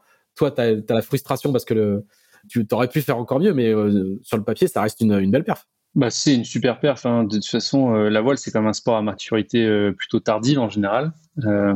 donc, on, les athlètes sont un peu plus vieux que dans d'autres sports. Mais, euh, mais en fait, euh, et puis c'est la sensation que j'avais eue à l'époque, mais avec le recul, je me dis que il n'y a pas de, a pas de notion d'âge et c'est propre un peu à chacun. Et je pense que les opportunités, il y en a pas à 5 ans, donc faut, faut les saisir euh, dès dès qu'elles se présentent, quoi. Et cette fois-ci, c'en était une. C'était une belle perche qui m'avait été tendue et que j'avais, j'avais un peu. Je suis très content. Hein, j'ai eu mon diplôme olympique, j'ai eu, je suis finaliste et tout, mais j'ai quand même versé quelques larmes parce que j'y ai cru, j'ai cru plus que ça, quoi. Qu'est-ce qui se passe sur, le, sur les dernières manches pour que c'est un peu donc en fait euh, bon j'ai fait plein de petites erreurs hein, j'ai mais inhérentes à, mon inexpérience de jeune quoi. J'ai laissé quelques points un peu partout parce que la voile c'est un peu ça c'est celui qui arrive à, à faire le moins d'erreurs hein. depuis que je suis petit on répète ça quoi hein, parce que tout le monde en fait mais il y en a qui en font moins que les autres. Et en fait euh, bah, ce dernier jour euh, je suis on part pour trois manches il y a un vent sympa avec beaucoup de courant comme tout le temps là-bas et euh, je fais une bonne première manche. Euh, en fait, je sais plus si c'est la première ou la deuxième, mais en gros, je fais une très bonne, une très mauvaise, et du coup, euh, je sais, je sais que dans le jeu des points, en gros, j'ai une manche à faire dans les 10 et je suis quasiment sûr de d'être de jouer pour une médaille quoi. Sur le podium. Pas sur le podium, mais en tout cas de pas en être loin. J'ai pas les points en tête parce que j'avais pas d'entraîneur en fait à Pékin. la, la, fédération m'avait pas mis d'entraîneur. Donc donc j'avais fait, mon calcul. T'es es tout seul je, suis tout seul. On, a une, on a, on a un Zodiac qui me donne de l'eau, quoi, mais euh, c'est pas un coach, quoi. D'accord. Et pourquoi il n'y a pas de coach? Parce que il y a, y a le jeu des accréditations fait que ben il manquait une accréditation et que on a estimé que j'étais celui qui avait le moins de chances de médaille a priori. D'accord. Donc euh, oui, oui. Ah, les, petits, les petits détails logistiques qui, qui, qui ont leur importance, quoi. Bah, c'est une, c'est, c'est, c'est une vraie connerie en fait. Hein. On, va, on va pas se dire les choses autrement, quoi. Parce que envoyer quelqu'un aux Jeux Olympiques, c'est pour pas mettre d'entraîneur, c'est, c'est, stupide, quoi. Après, ah, je veux bien qu'il y ait des, je, je veux bien qu'il y ait des restrictions et tout, mais avec le recul, c'est voilà. Moi, on m'a pas laissé le choix, donc j'y suis allé comme ça, mais c'est sûr qu'aujourd'hui on me le referait, je pense que je préférerais pas y aller quoi. C'est une aberration quoi. En tout cas, euh, voilà. moi j'ai fait toute la semaine euh, comme j'ai pu. Donc les entraîneurs se sont quelques-uns se sont relayés. J'ai eu, eu, le droit à, trois ou quatre différents entraîneurs chaque jour, suivant le jeu de, des jours euh, de récupération des autres séries. Et du coup, cette dernière manche, bah, je suis dans le coup toute la manche. Je suis je suis dans les 10 toute la manche. Et sur la dernière dernier passage sous le vent, il reste plus grand chose. Et en fait, je me frite avec un, un adversaire quoi et en fait, il me, de rage, il me colle sur la bouée, on s'arrête, on la passe pas parce qu'avec le courant, on recule, et on se fait avaler par toute la flotte qui est derrière euh, sous forme de rideau, quoi. Et donc, je fais une manche de, je sais pas, 40, 30, peut-être même ma, plus mauvaise, quoi. Et bah là, voilà, c'est, ça s'arrête là, quoi, le jeu. Donc, au lieu d'être euh, médaillable sur cette dernière journée, euh, bah, je me retrouve huitième, ex aequo avec le 9 et le 10 et sans pouvoir jouer la 7, quoi.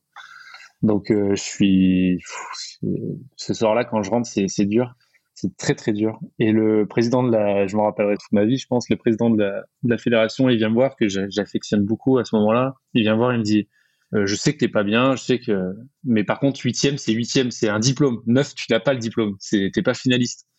Donc euh, demain la médaille reste, tu t'arraches et tu tu restes tu restes huitième. Et donc c'est ce que j'ai fait. Et donc je finis bien mes jeux quand même. Donc je suis, je suis quand même content. Mais voilà, c'était c'est Jean-Pierre Champion, le, le, Jean, président Jean, C'est ça, Jean-Pierre Champion. Donc, euh, voilà. Du, du, coup, le, le, ces, ces, jeux se, se, terminent sur une, une petite note euh, d'amertume, mais est-ce que tu sais déjà que par contre tu repars, euh, que tu repars pour la suite? Ah oui, c'était même pas une question en fait. Hein. J'étais, j'étais pas, enfin, c'était une cerise sur le gâteau, ces Jeux Olympiques, mais c'était pas du tout, enfin, c'était prévu et à la fois imprévu. voilà, j'étais pas au bout de mon histoire du tout. Donc euh, non, j'ai pris quelques mois de vacances et puis c'est reparti quoi. Hein. C'est reparti à fond. Alors euh, bah forcément euh, Thomas. Comment ça se passe cette, cette, cette phase de transition justement? Ça c'est toujours, toujours assez étonnant parce qu'on sait que c'est long, on sait que c'est dur, on sait que c'est ingrat, mais on se reprogramme, on sort, on fait euh, un peu un peu de vacances, on dit allez c'est reparti, je planifie pour les quatre ans à venir. C'est ça. Ce qui est vrai, c'est que moi ça fait quatre ans, quatre ans que ça se passe de la même manière, enfin quatre fois, enfin trois fois. Euh, c'est que j'arrive euh, au mois de juin, juillet, je me dis c'est bon, je suis à bout, ce sera mes derniers. Je, enfin, je suis fatigué quoi. Je suis fatigué, j'en peux plus, machin. Et puis le jeu de la régate et le jeu des jeux en particulier, il, il rebooste quoi, hein, il rebooste et et on a rarement autant d'émotions que, que sur ces moments-là et qu'elles soient bonnes ou mauvaises d'ailleurs hein, ces émotions. Euh, je pense qu'aujourd'hui c'est clairement un moteur pour moi. C'est-à-dire que finalement, même les mauvaises émotions qui sont dures à avaler, après, on en garde des bons souvenirs quand même. Donc voilà, moi à chaque fois que j'ai fini les jeux, j'ai pris mes 15 jours de, de bain familial et, avec les copains. Et puis là, je me suis dit c'est bon, ça me manque déjà. Donc j'y retourne quoi. J'ai envie de refaire la même chose dans quatre ans. Il y a pas, enfin pas la même chose, mais en mieux. Mais en tout cas l'événement quoi. C'est une drogue quoi. C'est, je pense, une vraie drogue, ouais. une bonne drogue, mais une vraie drogue. Et alors du coup, comment comment ça se passe concrètement? C'est-à-dire que tu refais un projet, c'est-à-dire que tu dis bon bah là, je vais faire ça différemment, tu planifies tout, tu changes d'entraîneur. C'est quand même des cycles. Donc du coup, comment comment tu l'organises là quand tu, quand tu rentres en 2008 tu dis bon là maintenant alors quand je rentre en 2008 c'est moi je suis toujours euh, quand même sous la coupe de mon entraîneur Lionel avec qui on, on, partage beaucoup euh, toujours. Euh, il m'a suivi pendant les jeux tous les soirs. Donc voilà je suis toujours dans le même process. Je suis toujours à Antibes plus internat parce que je suis trop vieux. Mais en tout cas en tout cas je suis toujours à Antibes. Et donc là, on, on, fait évoluer un peu notre relation, mais euh, pas tant que ça finalement. Donc on a toujours les mêmes euh, caractéristiques d'entraînement où on se fait du foncier. Enfin, on construit vraiment nos saisons un peu comme, euh, je vais appeler ça l'ancienne, parce que maintenant c'est plus comme ça. Il y a des épreuves trop souvent. Mais disons qu'on voilà, on fait notre notre contenu l'hiver avec une période de foncier. On déstructure en prenant un petit mois de vacances au milieu, en faisant autre chose. Donc moi, je faisais souvent du match racing donc pour naviguer sur des plus gros bateaux en équipage, pour euh, verbaliser un peu ce que je faisais, pour pour mettre à plat un peu mes connaissances. Et puis euh, et puis après on remonte sur le laser et, euh, et donc voilà on a fait quatre ans comme ça. Alors là je commençais déjà à être un peu plus tout seul parce que Thomas il est passé en fine. Félix il avait arrêté après 2008 le championnat du monde et donc je me retrouve globalement un peu seul euh, il y, a, y a Rodrigue Cabaz, qui était un, un, jeune qui était monté en même temps que moi, qui, qui, reste encore dans le coin, qui a fait un super mondial d'ailleurs en 2009. Et puis euh, voilà, il y a moins cet effet de groupe. Et après, dans la PO, donc pendant un an, ça se passe comme ça. Et puis après, il y a Félix qui revient pour euh, tenter ses chances pour 2012. Donc là, ça remet un petit coup de, boost un peu à, ma préparation. Et surtout qu'il revient en ayant un peu gommé toutes ses rancœurs de 2008. Et en fait, on arrive à vraiment, euh, moi je trouve qu'on a vraiment beaucoup bossé et bien ensemble. Et c'était un moment euh, agréable, quoi. Et malheureusement, par la suite, lui, il a, il, il a été victime de cette histoire de, de no-show euh, par la, par la WADA, le, Adams, le, le contrôle antidopage, là, c'est chiant ces trucs-là. Donc, faut dire où on est tous les jours. quand on le fait pas, ben, on prend. donc, lui, il a pris un an de retrait de licence. Donc, ça a mis un stop net à, en tout cas, à, ses mm. chances de sélection, en tout cas, parce que s'arrêter de naviguer pendant un an, c'est quasi, euh, c'est rédhibitoire, quoi. Mm. Donc on précise, hein, c'est pas, il est pas, il est pas contrôlé euh, euh positif. Non, non, non, non, il, non, non, il, il, ne il, ne répond pas aux convocations. Euh, enfin, il, ne précise pas où il est alors qu'il doit le faire tout le temps. Ça, vous devez le faire tout le temps. C'est ça, on doit le faire tout le temps. Donc là, il n'était pas à l'endroit qu'il avait dit quand ils quand ils sont venus contrôler et trois fois d'affilée. Donc bon voilà, c'est c'est un peu euh, c'est un peu dommage quoi. Donc euh, ça ça a un peu mis un stop à sa carrière à ce moment-là. Quoi. Mais en tout cas, voilà, de mon côté, moi je suis toujours sur ma courbe. Je sais que j'ai beaucoup de boulot parce que les prochains jeux ils sont à Londres et que Londres le plan d'eau pour le coup c'est l'inverse, il est très vanté. Et moi clairement c'est un c'est toujours un c'est à Weymouth hein. C'est à Weymouth, c'est ça. Et là moi enfin il y a plusieurs choses qui sont dures pour moi à Weymouth. C'est premièrement c'est que quand on y va, nous chez moi c'est l'été et, et chez eux, c'est encore l'hiver. et non, mais c'est un vrai, ça paraît rien comme ça, mais c'est quand même pas facile à, accepter. Moi, par exemple, dans ma tête, les jeux d'été, ça a toujours été euh, dans des endroits chauds, euh, sympas et tout. Et puis là, en fait, on va se prendre la pluie toute la semaine, euh, qu'il va y avoir du vent fort. Ça va être le terme qui avait été trouvé par la fédération, c'est que c'était un terrain agricole. Donc, ils, ils, avaient dit c'était quelque chose de dur, de voilà, de pénible. Donc, et puis je valide quoi. C'était dur et pénible quoi. Et donc moi j'avais beaucoup de boulot parce que j'étais pas du tout au niveau dans ces conditions-là. Et puis euh, et puis en plus forcé de constater que j'avais pas encore ce qu'il fallait au jeu quoi. Hein, il me manquait un petit peu. Donc euh, voilà, on a peut-être fait des mauvais choix sur cette PO. En tout cas, euh, ça a été un vrai tournant parce que avec le recul hein, sur le coup, je, je, m'en suis pas rendu compte, mais j'arrivais à un âge où où il fallait que je récupère bah, les clés du camion quoi. Hein. Je devais gérer mon projet. Et je pense que moi, j'étais pas prêt. encore, tu, considères que tu étais encore euh, euh, trop euh, cornaqué, quoi. Ouais, c'est ça. Moi, j'étais, j'étais, franchement, j'étais beaucoup drivé par Lionel, hein, toujours. Et puis ma préparatrice physique aussi. bon, qui est décédé dans cette PO-là en, 2010, donc il y a eu un peu de mouvement, mais, mais globalement, Lionel prenait quand même les décisions importantes, en tout cas sur la stratégie qu'on mettait en place, sur, sur le planning, sur de qui on s'entourait. Et en fait, moi, c'est un moment où je pense que je perds un peu de temps parce que c'est vraiment un moment où il faut que je récupère euh, la possession de mon projet pour mettre euh, mes dernières euh, mes dernières forces au moment voulu quoi. Hein. Et, et, là, moi, j'arrive pas à m'approprier mon projet sur ces quatre ans-là. Et je pense que l'entraîneur, lui, il est pas prêt à les donner non plus parce que c'est un peu son bébé aussi. Donc c'était, on a, les lignes ont bougé pendant pendant toute la PO et on a eu du mal à, bah, on, pourtant on est toujours amis et tout, mais on a on a eu du mal à, à mettre ça en place correctement quoi. C'est le moment où l'oiseau doit quitter son nid quoi. Exactement. Et là, euh, et là, bah là, là, on l'a pas fait. Et donc, euh, je pense qu'il nous a manqué un petit coup de pied aux fesses sur cette PO. Ça a été presque trop simple et on. Donc, euh, je rejoue les sélections. Euh, c'était douloureux parce que c'était douloureux. En fait, j'étais tout seul ou presque quoi. Et les performances, c'était pas les performances que la fédération espérait bah, au niveau mondial quoi. Et donc, la DT a été très dure. Le DTN, enfin, ça s'est très très mal passé avec le DTN. Euh, Philippe Gouard. Et donc, euh, donc, euh, enfin, moi, j'en garde un très mauvais souvenir de cette PO parce que bah, les perfs, moi, j'avais une, idée de mes perfs qui était au début, je voulais, j'espérais être dans les dix premiers sur les régates, mais en fait, après des jeux comme ça, tout le monde s'attendait à ce que je vienne et que je joue les podiums à chaque fois. En fait, j'étais pas du tout au niveau. Je, je voilà, j'étais dans certaines conditions très bon, mais dans d'autres, c'était très dur. Donc, il y a eu un vrai décalage entre les attentes des gens et, ce que je pensais de moi, en tout cas, hein, mon réel niveau. Et donc on a fait la PO avec des, on a eu des victoires aussi. Hein. Ça c'est quand même, euh, c'était pas tout le temps de l'échec, mais c'était quand même compliqué à, gérer. Et puis euh, et puis bah arrive la sélection et la sélection elle est, elle est, je me souviens même plus sur quoi c'était, mais euh, je suis tout seul en fait. Donc, tout seul, c'est ça. Donc le DTN avait vendu qu'il enverrait toutes les catégories olympiques. Et moi, j'avais quelques perfs. Je fais une fois dans les 10 un championnat du monde, donc je, ça commençait à être bien. Euh, ça commençait à être bien, mais j'étais aux prémices de, j'étais encore en formation, quoi. Hein. Et donc je vais au jeu euh, avec l'idée et l'espérance qu'il y ait quelques jours de petit temps, mais euh, en fait, ça s'est jamais arrivé.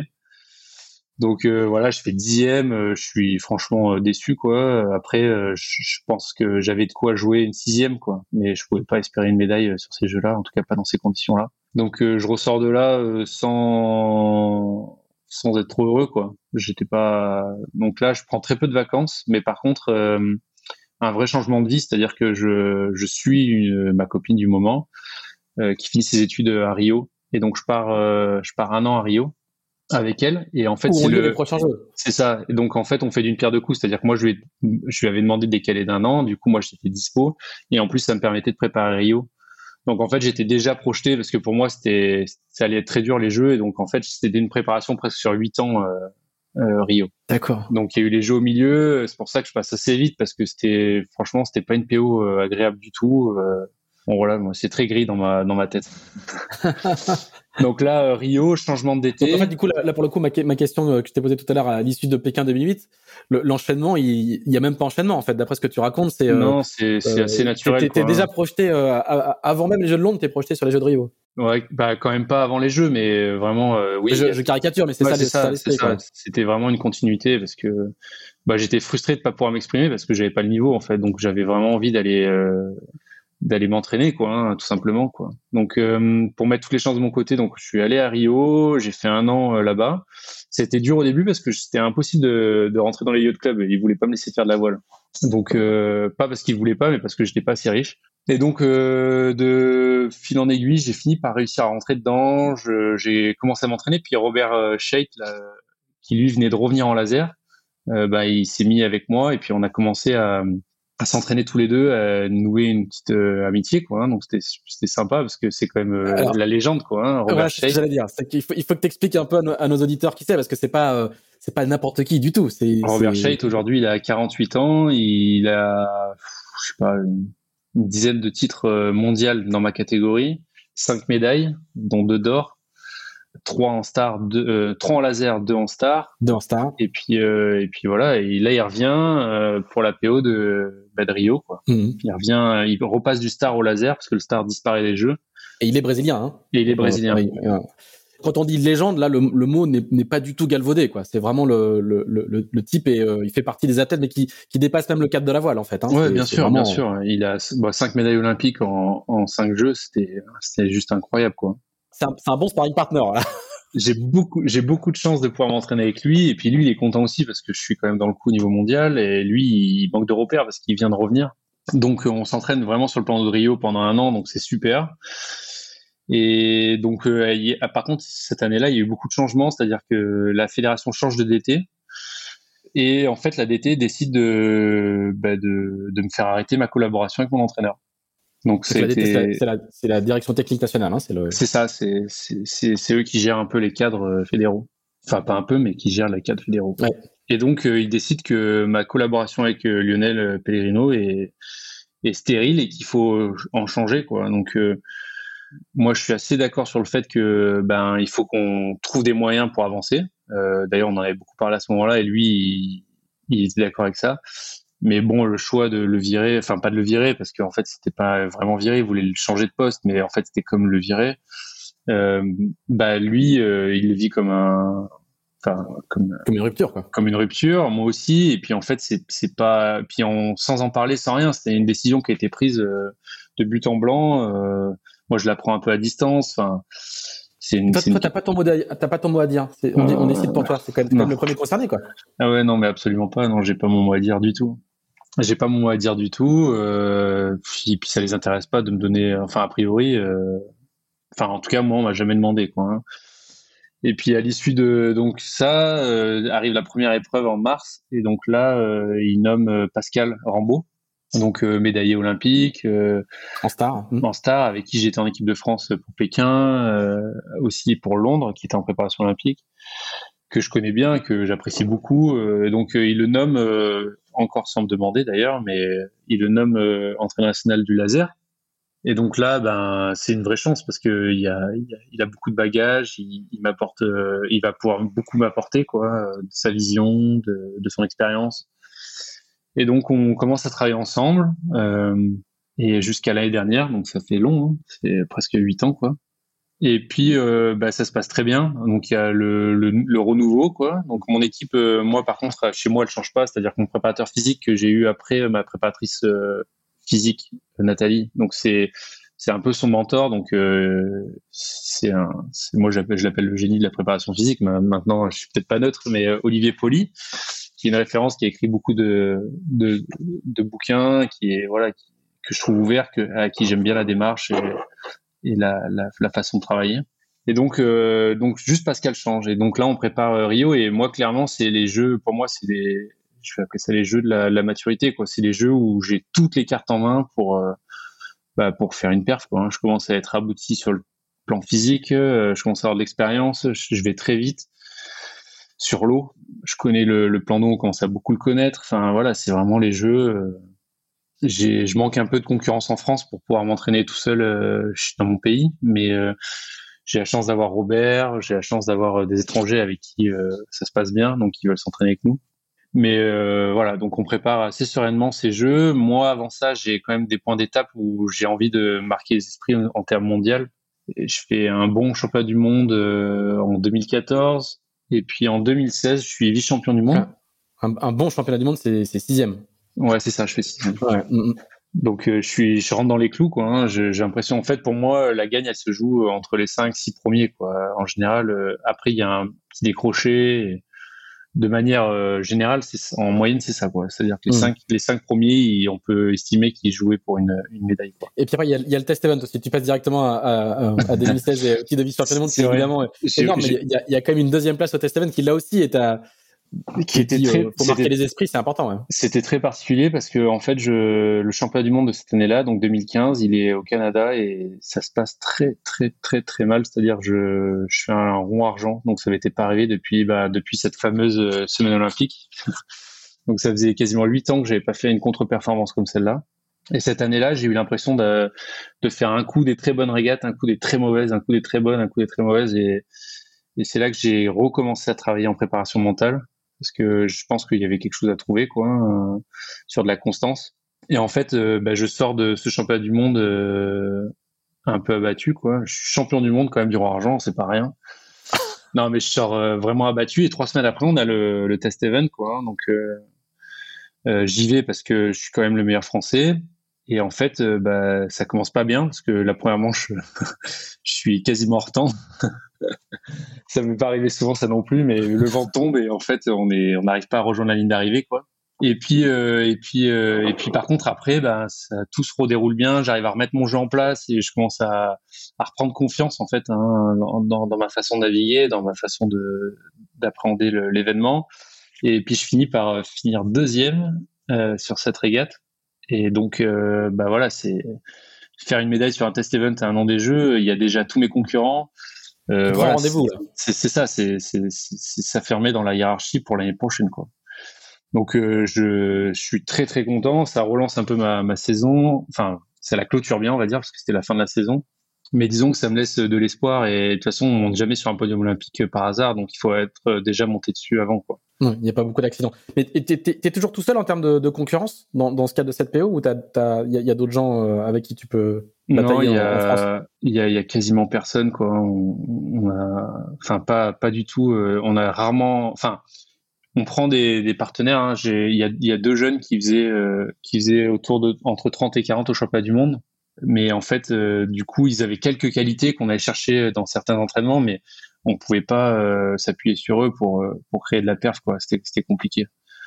C'était compliqué. Eux ils étaient en devenir et ils, ils étaient dans le dans la quantité pour l'instant quoi. Nous on, était déjà euh, sur de la, de la, qualité. Donc bien sûr que quand on arrivait à faire des regroupements ils étaient invités on a fait des stages ensemble.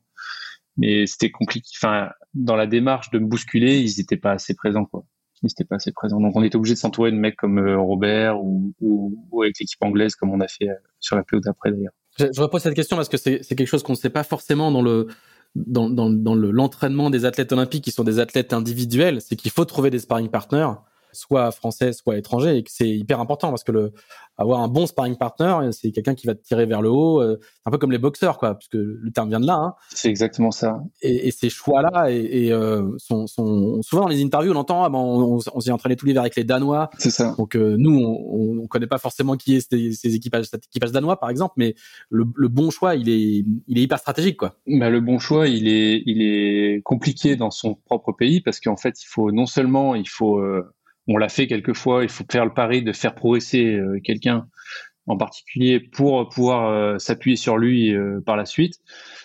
mais en sachant qu'à la fin, il y a quand même qu'un vainqueur, quoi, hein, parce que les jeux, c'est un représentant par nation, par catégorie, donc c'est, enfin voilà, c'est c'est mettre en péril un peu sa sélection. Mais d'un autre côté, c'est incontournable, donc on est obligé de le faire. Mais euh, force est de constater qu'on a du mal à le faire. On a du mal à trouver bah, des jeunes qui, qui, veulent euh, avancer quoi. Hein. Donc euh, et surtout, je pense qu'il y a la marche est trop grande pour l'instant, donc il faudrait un groupe intermédiaire qui fasse ses armes et c'est ce qui est en train de se passer aujourd'hui. Donc il y, a, un groupe qui est en train de monter. Et euh, après, une fois qu'ils sont qui sont à, à, portée de tir, enfin quand moi je suis à portée de tir de leur fusil, bah là il faut qu'on les intègre et qu'on commence à les faire monter. Mais en fait, ça, c'est pas du tout mon boulot. Quoi. Moi, je suis là que pour faire de la perf. non, non, euh, bien sûr. Et, et, et euh, quand tu choisis un sparring partner étranger, par exemple, est-ce qu'à l'issue de quand tu vas faire un bloc d'entraînement de, de 15 jours euh, dans un pays étranger avec lui, est-ce que tu partages les, les données, par exemple? Est-ce que vous partagez tout au briefing, au débriefing? Tout est possible. après, c'est des accords qu'on trouve entre nous, ne serait-ce que pour se filmer. Est-ce qu'on a le droit de se filmer, tout ça Donc ça, ça fait le. Hmm. Nous, les sparring, déjà, on les choisit un peu à l'affinité, mais c'est surtout par rapport à leur qualité. Donc si on veut travailler de la brise, on va pas prendre les mêmes que quand on donc on essaie de tout le monde fait ça hein, mais on essaie de, de cibler un peu ce qu'on recherche chez ces gens-là. Après, il faut aussi qu'on s'entende bien et en règle générale, on, on partage assez. Ouais. Et, et, et, ça se passe comment? C'est un coup de fil? T'appelles euh, t'appelles un concurrent étranger, tu dis voilà, écoute. Euh, ça peut être euh, un WhatsApp, ça peut être. Non non, je parle pas d'immédiat, mais du coup, c'est une démarche aussi simple que ça, quoi. C'est pas un truc fédéral. Ah non, non, c'est pas du tout fédéral. C'est une démarche individuelle, quoi. C'est une démarche individuelle. Ça se fait souvent sur les compétitions. Donc, on se renseigne un peu où les gens vont, qu'est-ce qu'ils font, quel est leur plan, est-ce qu'ils sont d'accord pour qu'on s'intègre. Euh, si on s'intègre, est-ce qu'on peut venir avec un jeune ou pas Parce que des fois, euh, il y, a des, y a des refus. Enfin, voilà, donc on fixe les, les règles euh, longtemps avant, enfin longtemps avant, quelques temps avant, et puis après, on, on y va, quoi. Hein.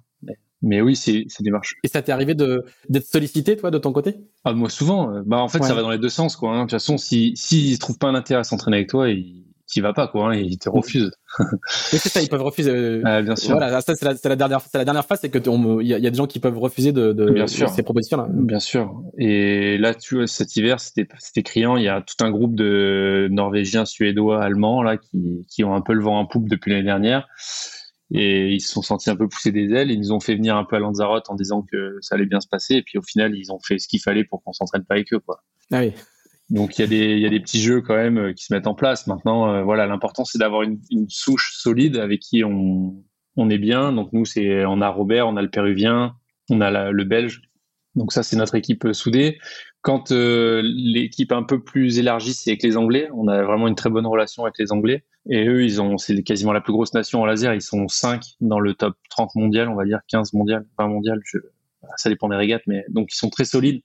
Donc ce qui est sympa avec eux, c'est qu'il y a toujours un mec pour être devant, quoi. Donc ils sont très très agressifs. Mais par contre, il y a peu de partage. On partage l'essentiel, quoi. Hein. C'est un peu politique entre nous. Des fois, on sait pas trop ce qu'ils veulent. C'est mais en tout cas, euh, ça se passe toujours bien depuis cinq ans, donc euh, on reste avec eux. D'accord. c'est c'est un aspect des choses qui n'est pas forcément très visible de l'extérieur, donc c'est, pour ça que je posais la question.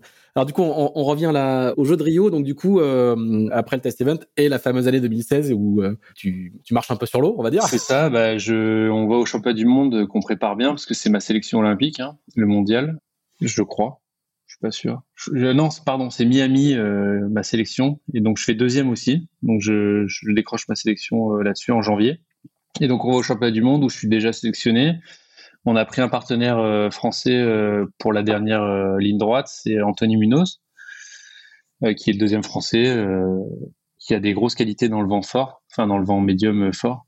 Et donc on va au championnat du monde au Mexique et là bah fais un super mondial. J'ai même la victoire en main à la dernière manche que je laisse filer bêtement. Enfin, je laisse pas filer, mais qui me file entre les doigts. Et donc, je finis deuxième. C'est.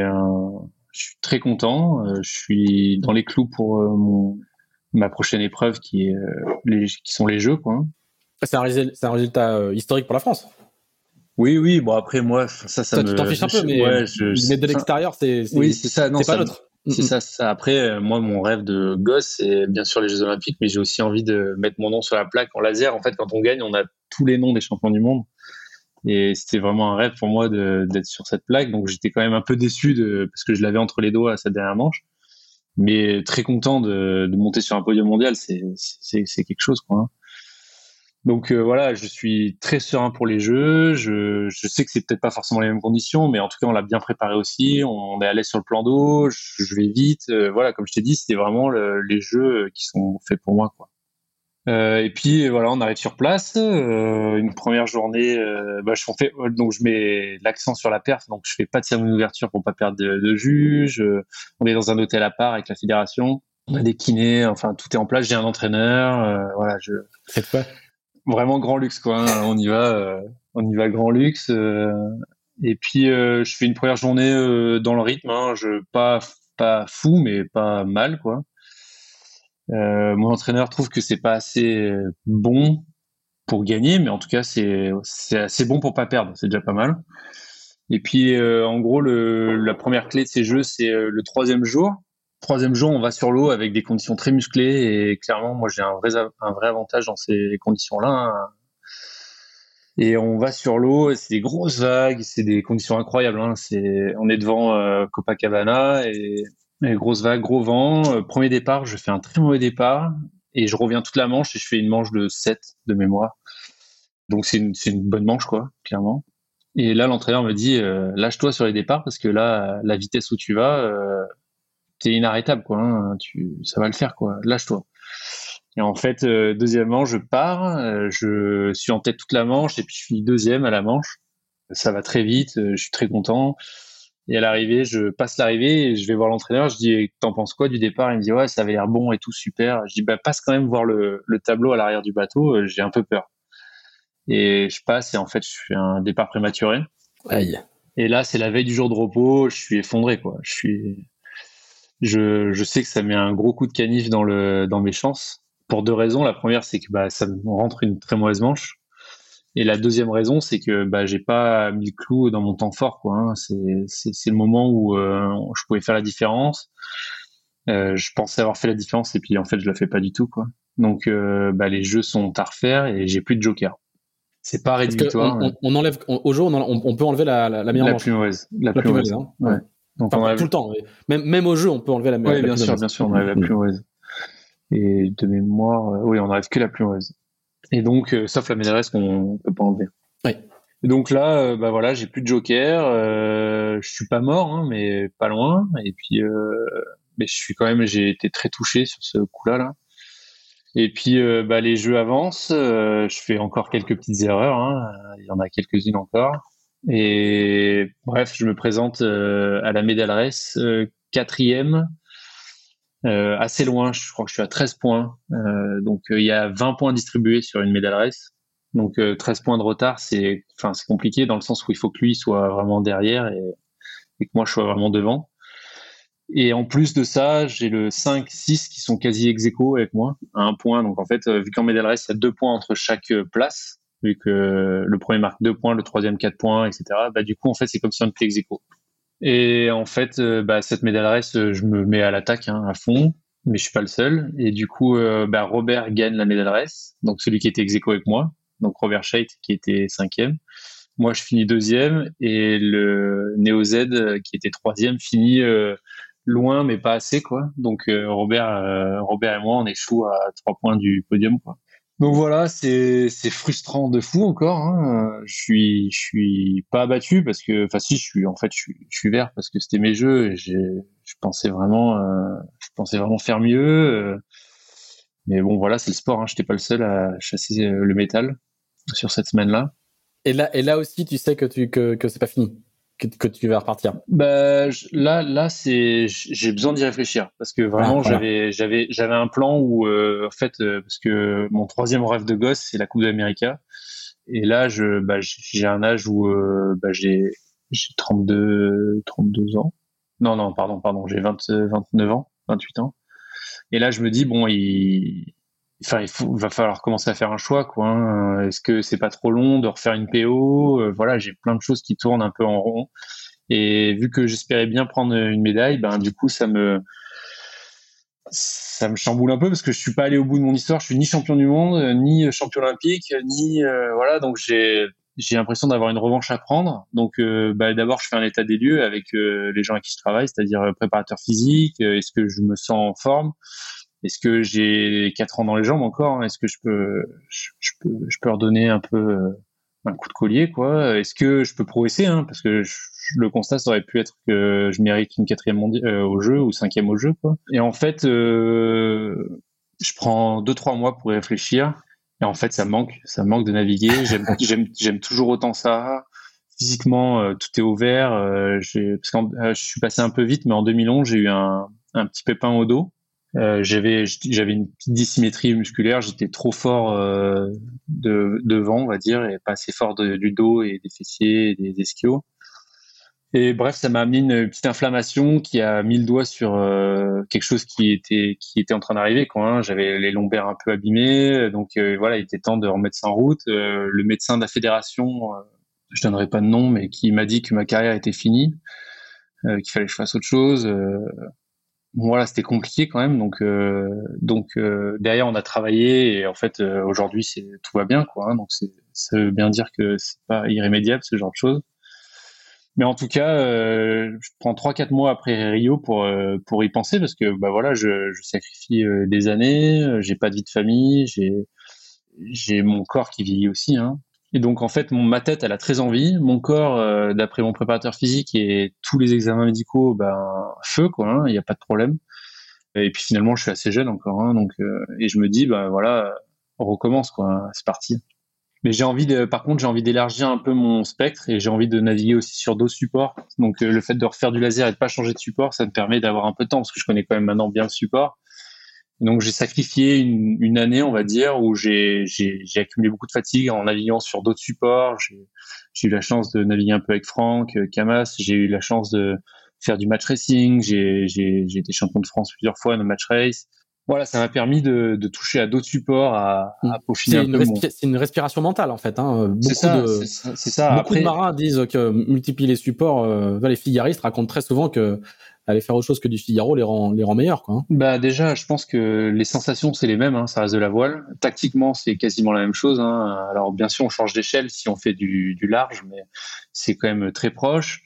Et puis, euh, il y a de la communication, donc on voit d'autres façons de, de naviguer, d'appréhender, d'approcher euh, les problèmes. Et en fait, c'est enfin, c'est toujours riche. Quoi. Moi, j'en ai jamais... Alors oui, bien sûr, ça crée un peu de fatigue, donc il faut bien le gérer mais globalement, ça a toujours été riche et j'espère bien euh, que ça, ça va me permettre d'aller faire d'autres choses après aussi, quoi, hein, parce que le laser c'est bien, mais y a, la voile c'est bien plus vaste que ça, quoi. Et donc, euh, donc je repars, euh, je repars. Il y a une équipe de jeunes qui, a été montée après les jeux hein, pour, bah, pour me supplier. Hein. Et donc je m'entraîne un peu avec eux, et puis bah, très vite on attaque les régates, et puis je suis dans le coup hein, assez vite je fais pas mal de podiums sur cette euh, PO. La PO, elle se déroule super bien. Je, tous les championnats du monde, euh, sans exception, donc euh, les quatre, ben je joue aux avant-postes, voire même ça devient le point crispant en fait de cette PO, c'est que j'ai été sur le podium de tous mes championnats du monde sans pouvoir monter dessus à la fin. Donc c'est que il y, a eu un petit point dur en fait sur ces dernières journées. Euh, ça a cristallisé une petite tension avec euh, Pascal aussi d'ailleurs, avec l'entraîneur qui est toujours le même. Et, euh, et puis on n'a pas trouvé euh, de solution. la preuve en est le dernier championnat du monde en Australie, à Perth, pas à Perth, pardon, à Melbourne. Je gagne 6 manches sur 12 et je suis pas sur le podium quoi. Bon après, ouais, je suis quatrième quoi, donc c'est pas loin, mais je suis pas sur le podium. Et moi, pour moi, c'est une vraie contre-performance. Ça fait deux, ans maintenant que c'est un peu tendu avec mon entraîneur. Euh, et, en fait, au retour de ce championnat du monde qui était aussi ma sélection olympique, euh, donc l'année dernière, hein, c'est à la fois loin et pas loin, je, décide de mettre un stop complet à notre relation. Et euh, parce que ben voilà, maintenant j'ai vraiment les clés de mon, mon projet et, j'estime que c'est ensemble on n'arrivera pas à, aller plus loin que ça. Et pas que c'est de sa faute hein, si je suis une contre-perf, mais en tout cas c'est la relation qui est pas. C'est ça, La, la, relation. Euh, moi, mes, mes contre-performances, je peux pas lui attribuer, absolument pas. C'est moi qui, qui, qui est merdé. Mais par contre, moi, j'espérais euh, autre chose dans notre relation, et en fait, j'ai pas réussi à me servir assez de, de lui et de son expérience et de sa façon de d'appréhender euh, ce jeu-là, quoi, ce jeu de la voile. Donc en fait, je suis un peu déçu de notre de notre binôme et je sens qu'il faut que je passe à autre chose, que j'avance et que j'ai besoin d'un peu plus de légèreté, quoi. Et donc, euh, bah là, j'entame une, guerre, quoi. Hein. on peut appeler ça comme ça, parce qu'en fait, euh, euh, je pense que lui, de son côté, je, enfin, je suis quasiment sûr pour en parler avec lui, il est assez d'accord avec avec le constat, mais mais en fait, au niveau fédéral, on ben, ils veulent pas prendre de décision comme ça.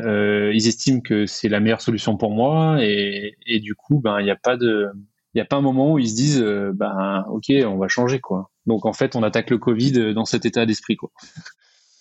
Et en fait, plus ça va et plus euh, ben je dois être euh, tranchant dans mes paroles en fait. Et en fait, on, plutôt que de mettre fin à une relation qui a été plutôt bonne et fructueuse d'une bonne manière, en fait, au final, ça a traîné en longueur, voilà. Mais moi, de toute façon, mon choix était, enfin, ma décision était prise quoi et de toute façon que ça marche. Alors tu peux aussi euh, te comporter comme ça parce que euh, tu as l'ancienneté. Tu vois, euh, au début, un moment dans la conversation, on a dit bah non, ils m'ont pas consulté quand on a changé d'entraîneur. On est prévenu de rien.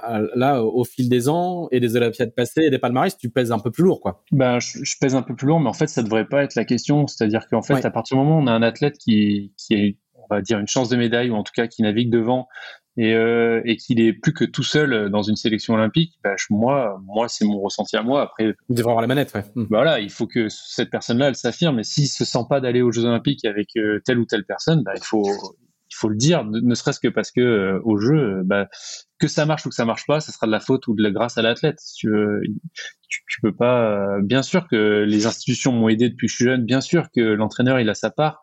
Mais si je me rate, bah, c'est parce que j'aurais demandé à Pascal d'arrêter. Et si je réussis, ben c'est parce que euh, j'ai bien fait d'arrêter. Et quoi qu'il arrive, la fédération, elle, elle, en ressortira grandie. Donc, mmh. faut pas avoir de complexe. Et au contraire, moi, je, enfin, enfin, ça m'a fait grandir parce que c'était dur. Franchement, c'était une période très compliquée à gérer avec le Covid, le report, tout ça. Mais aujourd'hui, j'en suis content. Je suis content qu'on ait, que j'ai réussi à passer ce cap-là, quoi. Donc, euh, bah, la fin de l'histoire, c'est que la fédération a nommé un nouvel entraîneur sans me consulter. Enfin, disons que j'aurais pu, enfin, j'aime à croire que j'aurais pu mettre un veto, mais euh, mais la solution me paraissait euh, bonne. C'était pas la seule, hein, il y en avait plusieurs d'autres. J'avais exploré d'autres pistes, mais en tout cas, la solution me paraît bonne. Donc, je, travaille maintenant avec Stéphane Chrysidis. Donc, c'est un coureur qui a fait les Jeux en 2004, ouais, 2004 et 2012 en 49er et avec qui j'étais en équipe de France, donc euh, on s'entend très bien. Et après, la question, c'est de savoir est-ce qu'on est capable de travailler ensemble, parce que c'est pas tout à fait pareil être euh, ami et se croiser en équipe de France et, être capable de dire des vérités à quelqu'un et lui donner confiance. Et voilà, c'est l'accompagner, c'est encore différent. Et moi, j'avais j'avais peur que les jeunes les jeunes coachs en général, ils ont quand même toujours l'ego du sportif, et j'avais pas envie qu'on soit en, en concurrence. En fait, je voulais qu'on soit un groupe, un une même et une seule et même personne quoi hein, pour aller vers, vers un seul objectif. Et en fait il s'est super bien intégré euh, là ça fait un an qu'on travaille dessus hein, du coup. Et euh, tout s'est bien articulé. Il a réussi à, à se fondre un peu dans mon dans mon, ma petite entreprise hein, avec mon préparateur physique ma préparatrice mentale euh, donc on a on a réussi à avancer ensemble. Et on commence à être très complémentaires. Donc c'est là on va au jeu avec de belles dispositions je pense alors du coup, je voudrais, je voudrais un peu que tu nous expliques aussi euh, ce, ce, cette sorte de, de, de, paradoxe ou de, de, fonctionnement spécifique euh, à la olympique, c'est-à-dire qu'il y a, on a bien compris dans ce que tu as expliqué le, le poids et l'importance de la fédération. Euh, alors elle nomme un entraîneur qui est l'entraîneur national des, des, lasers, qui est pas ton entraîneur à toi. Il se trouve que tu es, en fait. très important, mais ce qui est compliqué, c'est que, ben, on, comme je l'ai dit en tout début, c'est qu'on est un sport amateur et on a peu de moyens. C'est compliqué de trouver des sponsors. Euh, c'est même très dur. moi, j'ai la chance d'avoir une, une, mairie qui me soutient avec la ville de Sainte-Maxime. J'ai quelques sponsors autour de moi. Euh, donc voilà, en fait, c'était ça ma question. C'était du coup, il y a un dispositif fédéral qui, te finance en partie, qui t'aide, qui fournit l'entraîneur, et il y a aussi, toi, tu dois mettre en, place tes propres moyens. C'est ça. Et tout ça doit collaborer ensemble. Parce que à plusieurs reprises, tu as dit on en fait. Tu as, souvent dit on. Ouais, bien sûr. Euh, et on sent qu'il y a des gens qui ne sont pas dans le giron fédéral que tu finances toi. Et donc, explique-nous comment comment bah, ta petite entreprise existe et collabore avec la, la, la, la, Fédé dans un cadre plus global. Quoi. Ce qui est compliqué, c'est que, enfin, c'est pas compliqué, c'est qu'il y a la fédération qui, elle, soutient euh, les sportifs euh, jeunes à potentiel et euh, les sportifs en équipe de France. Mais pour être en équipe de France, c'est un top 6 mondial chaque année. Donc, personne personne est, est à l'abri de, de, sortir de ce dispositif-là. Hein. Il y a aussi une aide qui est pas négligeable, qui est euh, quand on est en, équipe de France, de temps en temps, il y a des postes à l'armée ou à la SNCF, ou donc c'est des aides. Donc moi, j'ai la chance d'avoir signé à l'armée aussi, donc je suis, je suis euh, embauché par la Marine nationale, qui me permet de donc au bataillon de Joinville pour pour les anciens qui connaissent. Et donc j'ai la chance d'avoir un statut avec un salaire qui, qui me solde, hein, qui tombe euh, quand même tous les mois, parce que sinon, en tant que sportif, on n'a pas ça en équipe de France. Et du coup, ce dispositif-là, donc si on est en équipe de France, je dis bien si on est en équipe de France, parce qu'il y a des années où on l'est pas, si on fait pas dans les six mondiaux, il, a, il y a un budget qui est alloué euh, par le ministère, enfin par la fédération, un entraîneur et du matériel.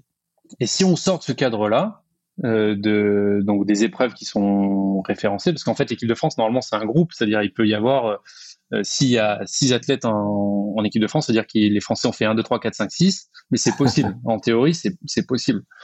Donc en fait, il peut y avoir deux, trois, quatre athlètes, et donc l'équipe de France n'a pas vocation à soutenir un seul projet, c'est soutenir un groupe. Et donc ce groupe-là, ben voilà, le, si le planning il se prête pas à ce qu'on veut faire nous, et eh ben là il faut qu'on trouve des financements. Et si on n'est pas en équipe de France, bien sûr, il faut trouver des financements. Et si on est, enfin voilà, plus on plus on se rate et plus il faut des financements en fait. Hein.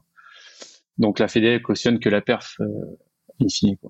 Et donc euh, moi en parallèle, bah, voilà, j'ai parce que j'ai grandi après du coup je me suis un peu décalé sur Sainte-Maxime et donc j'ai grandi loin des, des pôles conventionnels c'est-à-dire euh, aujourd'hui c'est Marseille Brest et La Rochelle des gros pôles quoi et donc euh, j'avais pas accès à une, une, salle de muscu j'avais pas accès à un préparateur physique j'avais pas accès euh, enfin pas parce qu'ils voulaient pas me le donner c'est parce que j'étais trop loin quoi donc je suis quand même rattaché à un pôle mais je peux jamais y aller m'entraîner donc en fait j'ai mis une structure autour de moi c'est-à-dire euh, j'ai gardé mon préparateur physique de de pôle, c'est-à-dire après Nathalie, c'est Olivier Poli qui a pris le, la succession. Après, en préparation mentale, j'ai été trouver euh, quelqu'un avec qui j'avais envie de travailler. Donc, c'est Élise Marsoulier, qui est en Bretagne d'ailleurs. Et puis, euh, et puis, bah voilà. Après, autour de moi, il y a, régulièrement des intervenants, il y a la nutritionniste, enfin, voilà, mais comme euh, comme beaucoup de sportifs. Mais au quotidien, c'est ça mon quotidien, c'est la muscu, préparation mentale, et, après on part en, en, déplacement ou en stage pour aller s'entraîner sur l'eau. Et donc, euh, vu que je suis tout seul en équipe de France, le planning il se prête un petit peu plus à moi. Mais euh, mais je, vois vraiment ça comme une. Je dis on souvent parce que j'ai pas l'impression d'être tout seul, quoi. J'ai vraiment l'impression d'avoir une, une, une, équipe autour de moi. Donc là, bah, bien sûr, il y a Steph et euh, l'entraîneur fédéral. Et il y a même dans le 11, je mets même la fédération aujourd'hui parce que ils, ils, soutiennent. Mais en fait, la fédération, ce qui est compliqué, c'est qu'il y a vraiment deux deux parties dans une préparation olympique. Il y a la toute la préparation et après il y a la sélection. Et après la sélection, il n'y a plus qu'une personne. Donc là, en fait, euh, toute l'instance fédérale qui est incarnée par le coach et, l'équipe euh, de France, elle ne, elle ne vise que la performance de cet athlète. Euh, on parle plus de groupe, on parle plus de. Donc tout ce qui est avant, bien sûr qu'il faut être et puis d'avoir ses propres partenaires, ça amène de la liberté. C'est-à-dire qu'on peut ça nous permet d'être un peu libre, quoi, hein, d'avoir un peu de, de, de, force dans la négociation, parce qu'il y a des fois, c'est la fédération veut quelque chose pour nous, et puis nous on veut autre chose, quoi. Hein. Et donc, euh, donc pour s'affirmer, il faut quand même être un petit peu indépendant, le plus possible en tout cas, je pense. Et après, par contre, une fois que la sélection est donnée, mais c'est, on parle de, là, c'est un peu spécial cette fois-ci, mais normalement c'est six mois, quoi. C'est six mois, oui, c'est ça. Six mois, un an, ça dépend des, des cas, mais bah là, à partir de là, tout le monde travaille à, à la performance d'une personne. Donc là, c'est un peu différent. Et, et, tout ça, toi, donc du coup, à titre euh, personnel, individuel, il faut que tu ailles chercher tes propres sponsors. Bien sûr. Euh, en dehors de, des sponsors de, de, la Fédé et des financements fédéraux, parce que euh, je sais pas, le, la, ta préparatrice mentale, euh, elle est payée, elle est rémunérée. C'est mmh. pas la Fédé qui la prend en charge, c'est toi qui la prend en charge. Donc toi, ça. toi, tu vas chercher tes propres sponsors. Bien sûr, obligatoire. Sinon, euh, sinon, j'aurais pas assez de sous pour fonctionner. Et, et c'est facile à vendre la voile olympique? Eh ben, heureusement ou malheureusement, mais euh, c'est très dur à vendre parce que en fait, on a de la course au large. Donc, euh, je trouve ça très riche en termes de voile euh, général en France. Mais euh, du coup, les, les, les athlètes olympiques sont pas les héros de la voile en France. Alors que c'est quelque chose qu'on retrouve en, je sais pas, en Grande-Bretagne par exemple. Mmh. Les, les, athlètes olympiques, c'est vraiment les héros de, de la voile britannique. Euh, nous, nous, on a des, on a des grands champions, mais c'est pas grave parce que ça fait connaître la voile. Mais on a, on a Gabard, Camas, Poupon. Enfin, on en a, on a des, des tripotés, Armel. Mais voilà, du coup, c'est. C'est des concurrents économiques, quoi. C'est des vrais concurrents économiques, et à la fois, on parle pas du tout des mêmes budgets, quoi. Hein. Un, un, un, athlète olympique, euh, il faudrait euh, une miette de, de ce que ramasse pour peux nous dire ce que c'est, ce que c'est toi ton budget sur une sur une, une saison complète? Moi, j'estime que ça, ça dépend les années, mais c'est entre 30 et 50 000. Euh, ah oui. Mais mais en, en, ça, c'est un budget pour être euh, co-aidé par la fédération. Si on était, si on prend le budget de la fédération en plus, euh, ah oui, oui, non, non, ton, ton, budget, ouais, l'argent que tu dois chercher chaque, année, c'est entre 30 et 50 000. 50 000 ouais. D'accord. Et, là, bien et là, fait en plus le, les ça. financements fédéraux, quoi. C'est ça. Ouais, on parle pas du tout de la même, évidemment. Non, non, non, bien sûr. Pas les mêmes échelles, quoi. Non, non, bien sûr. Alors, on revient du coup à la, à la, dernière phase de la, de la préparation olympique. Donc là, euh, à nouveau, tu es tout seul en fait. Hein. Il n'y a pas beaucoup de, il y a toujours pas beaucoup de, concurrence, quoi. Bah donc, euh, bah maintenant, maintenant la sélection a été prise, hein, mais euh, oui, oui. avant, avant ça, on a eu. Je, je, je refais le flashback vers ouais, les années 2018-2019, quoi. Hein. Ben on a on a on a fait rentrer dans l'équipe. En fait, il y avait un groupe de jeunes et puis la, la volonté euh, fédérale, euh, peut-être de l'entraîneur, je sais pas. En tout cas, on a fait rentrer un jeune avec nous. Euh, et puis ça n'a pas donné ses fruits. Et puis euh, là récemment, on a refait. Il y avait un jeune qui, qui est très bon, hein, qui commence à être euh, vraiment bien. Du coup, on l'a lui aussi. On... Donne son nom. Hein. Alexandre Boite. Donc, il commence à être vraiment euh, intéressant, quoi. Du coup, en, en, juste avant le Covid, on avait commencé à travailler ensemble, et puis euh, là, on a décidé de le, de le, prendre comme partenaire pour les jeux, parce qu'en tant que sélectionné, on peut, on peut prendre un partenaire. Et puis voilà, on a fait tout l'hiver ensemble. Et voilà, là, il a voulu reprendre sa liberté, donc il a fini tout seul, mais enfin, en tout cas, pas avec nous. Donc là, on a fini la préparation olympique comme d'habitude avec Robert, ONS, enfin le Belge, et puis et puis les Anglais quoi quand ils ont pu partir, parce que maintenant avec le Brexit, euh, il y a une histoire de, visa, donc ils, ne peuvent pas venir autant qu'ils veulent en Europe. Ah oui, les, les petites conséquences auxquelles on pense pas. Euh, c'est ça. Quand on parle quand on parle du Brexit. Et alors du, coup, c'est quoi le ton planning précis euh, sur les sur les, jours à venir? Donc décollage. ben là, j'ai dimanche, c'est ça? J'ai décollage dimanche ce soir. avant ça, ben j'ai faut que chercher. J'y vais cet après-midi chercher ma nourriture parce que j'achète je finis mon sac, quoi. Hein. je, je, je les derniers préparatifs. Je, j'ai de la muscu hein, toujours. Euh, là, je lâche pas. Euh, et puis, euh, et puis, et puis c'est tout, quoi. Hein. Je vais essayer de m'isoler un peu. Puis si je dis, je dis au revoir à mes parents quand même, je vais aller voir, je vais retourner un peu dans le cocon familial qui me donne un peu d'énergie avant de partir. Et tu vas quand, quand vous arrivez au Japon, vous avez en gros une petite semaine d'adaptation et après Comment ça se passe concrètement? Tu, peux nous expliquer? C'est là que ça va être compliqué. Alors, a priori, on n'a pas le droit de sortir de l'hôtel, bien sûr. Ouais. Le droit de sortir de notre étage de l'immeuble. Et quand on a le droit, on va, euh, on va euh, à la marina. Et à la marina, ben, donc nous, moi en tant que donc le laser, il y a, je ne l'ai pas spécifié, mais euh, une des, spécificités, c'est qu'aux Jeux Olympiques et aux Championnats du Monde, on nous fournit des bateaux. Donc tout le monde part sur un bateau neuf qui sort du même moule, normalement qui sont très proches. Donc on récupère les bateaux, ils, ont, ils viennent d'être tirés au sort hier, et on récupère les bateaux le 14, et par euh, question d'équité, on n'a pas le droit de naviguer le 14, donc on recommence à naviguer le 15. Et donc on a euh, 8 jours, quoi. 8 jours, 8-9 jours de, navigation, enfin de navigation si on veut. Hein. Ça va dépendre un peu de la fraîcheur et du décalage horaire et, tous les derniers aspects. Mais en gros, euh, voilà, on n'est plus sur du travail, on est plutôt sur de la prise en main du nouveau matériel qu'on va avoir et puis voilà, après c'est du petit peaufinage, mais l'objectif c'est d'attaquer euh, frais et en forme pour, pour le 25. Le, 25, c'est la première manche C'est ça. Il y a combien de manches? Euh, 10 plus une. 5 jours. Donc on fait 3 jours, un jour de repos, 2 jours, un jour de repos. Enfin, c'est des jours de repos, mais c'est aussi des jours de réserve. Oui, s'il n'y a pas de vent ou s'il y a trop de vent. Euh, voilà, s'il y a trop ou pas de vent, on peut rattraper les, les manches sur ces jours-là. Et puis après, une médaille race.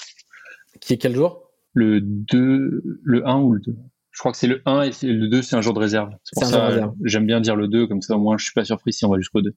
D'accord. Bon, on l'a pas du tout dit depuis le début, mais ton objectif est la médaille d'or euh, On va le préciser bah, En tout cas, j'ai vraiment envie de gagner, oui, bien sûr. Oui, mais faut, ça va mieux en le disant. Oui. Euh, du coup, je, on, va faire un jeu qui est pas, qui est pas forcément très agréable pour toi, mais est-ce que, est-ce que tu sais déjà de, de quoi est fait euh, la suite? Est-ce que tu as planifié un petit peu la suite? Est-ce que tu as donc il y a un scénario euh, médaille d'or, c'est bon là, au moins le dossier est clos. Il y a un scénario pas médaille d'or, est-ce que je rebondis? Est-ce que tu sais déjà euh, J'ai retenu un peu la leçon après euh, après Rio. J'ai vraiment j'ai fermé aucune porte. déjà parce que les, les prochains jeux ils sont dans trois ans, donc ça va aller relativement vite. Très vite. Que si j'ai ils sont à la maison. Bien sûr que donc les différents scénarios, c'est si ça, si je reviens avec ce que je veux, ben pourquoi pas aller redéfendre euh, les couleurs de la France euh, à, Marseille, ou pourquoi pas clôturer le dossier, peu importe. Ça va dépendre un peu des, opportunités qui s'ouvrent à moi derrière, euh, que j'ai pas cherché. Hein. Franchement, j'ai pas, j'ai pas, je me suis pas énervé sur le dossier, mais je rêverais qu'il y ait un team de un team français sur ces bateaux qui volent. Là, ça serait vraiment incroyable. Mais malheureusement, il faut trouver beaucoup d'argent. Et puis, et puis si ça marche pas, ben, est-ce que j'aurais envie de revanche? Je sais pas, peut-être. Est-ce qu'il faudra clôturer euh, parce que j'étais au bout euh, Peut-être. En fait, je me suis vraiment pas projeté. Euh, j'ai juste fait en sorte de, de me rassurer sur le fait que tout soit possible, quoi. Mm. Voilà. Enfin, je me suis surtout rassuré sur le fait que que je fasse une médaille d'or ou pas cette année, ben ça changera pas le, le fond de ma vie et j'aime ma vie comme elle est aujourd'hui. Donc, je m'éclate à faire ce que je fais. Et si je dois aller travailler euh, avec mon frère euh, pour louer des catamarans, bah, j'irai louer des catamarans sur le quai avec mon frère. Alors, tu, tu as parlé à plusieurs reprises de la, de la Coupe de l'Amérique. C'est ton, c'est ton autre graal à toi. Hein. C'est l'épreuve qui te fait rêver depuis que t'es tout, es tout gamin, quoi. C'est ça. Quand j'étais petit et que j'ai eu la chance d'habiter pas très loin de David Ginola. Et son fils, il jouait dans l'équipe de foot de mon frère. Et du coup, un jour, sur le bord du terrain, alors que je regardais mon frère jouer, il m'a dit, bah, viens, ce soir, il y a la Coupe de l'Amérique. Je me rappelle plus où, je crois que c'était Los Angeles, de mémoire, mais je suis pas sûr. Bref, en tout cas, ça passait à 3 heures du matin. Et donc, à 3 heures du matin, on est monté dans la voiture avec mon père, on a été chez David Ginola, et puis on a été regarder sur un grand écran la coupe, parce qu'il avait l'abonnement au canal, enfin, je sais pas quel abonnement. il s'intéressait à la Coupe de l'Amérique. Et il, adore la voile, hein, il, s'intéresse ah beaucoup à la voile, enfin, en tout cas à l'époque, hein, je l'ai pas, on s'est réécrit il y a pas très longtemps, mais on n'a pas parlé de voile. Et clairement, euh, bah là, je me suis dit, euh, papa, euh, en fait, c'est de là qu'est né un peu le laser, parce que je lui ai dit, papa, comment je fais pour, moi, je veux conduire ce bateau là, c'est génial. Et il m'a dit, ben, sois le meilleur laseriste du monde, et il y a de bonnes chances que tu sois sur ce bateau-là. Donc, je me suis dit, bon, bah, ok, allez, c'est bon, laser. ça tient, quoi?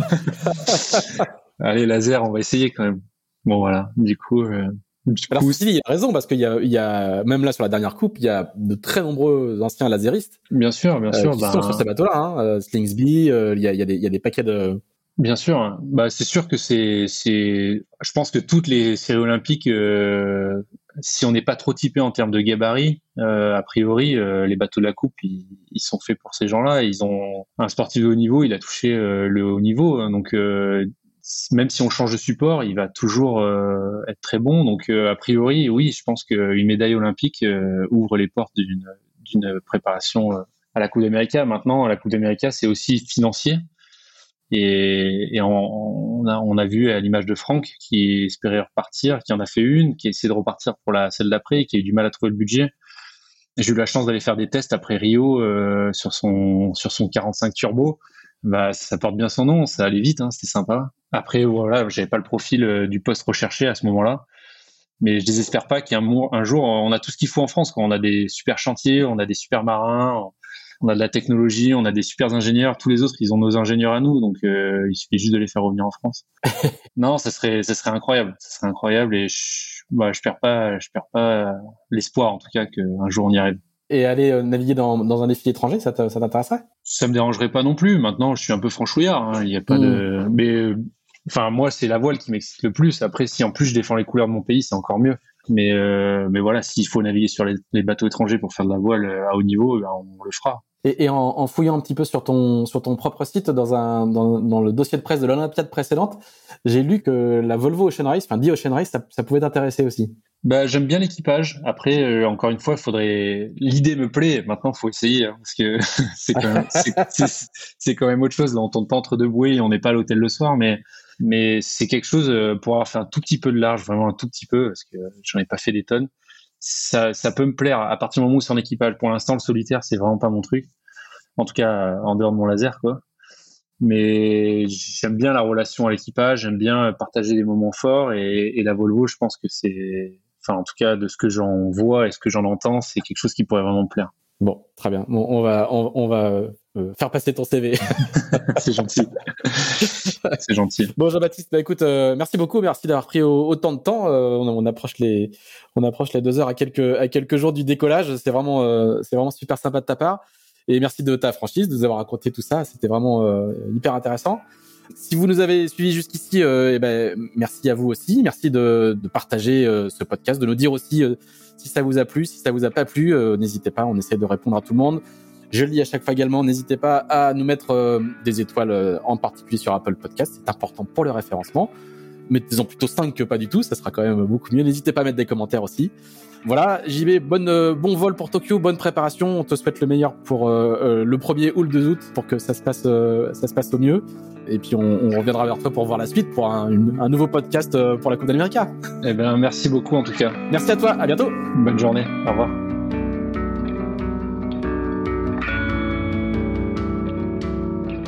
Merci d'avoir écouté ce nouvel épisode d'Into the Wind produit par Tip Shaft. Si vous l'avez apprécié, n'hésitez pas à le partager, n'hésitez pas non plus à nous dire ce que vous en pensez en bien ou en mal. On se retrouve dans 15 jours pour un nouvel Into the Wind. À bientôt!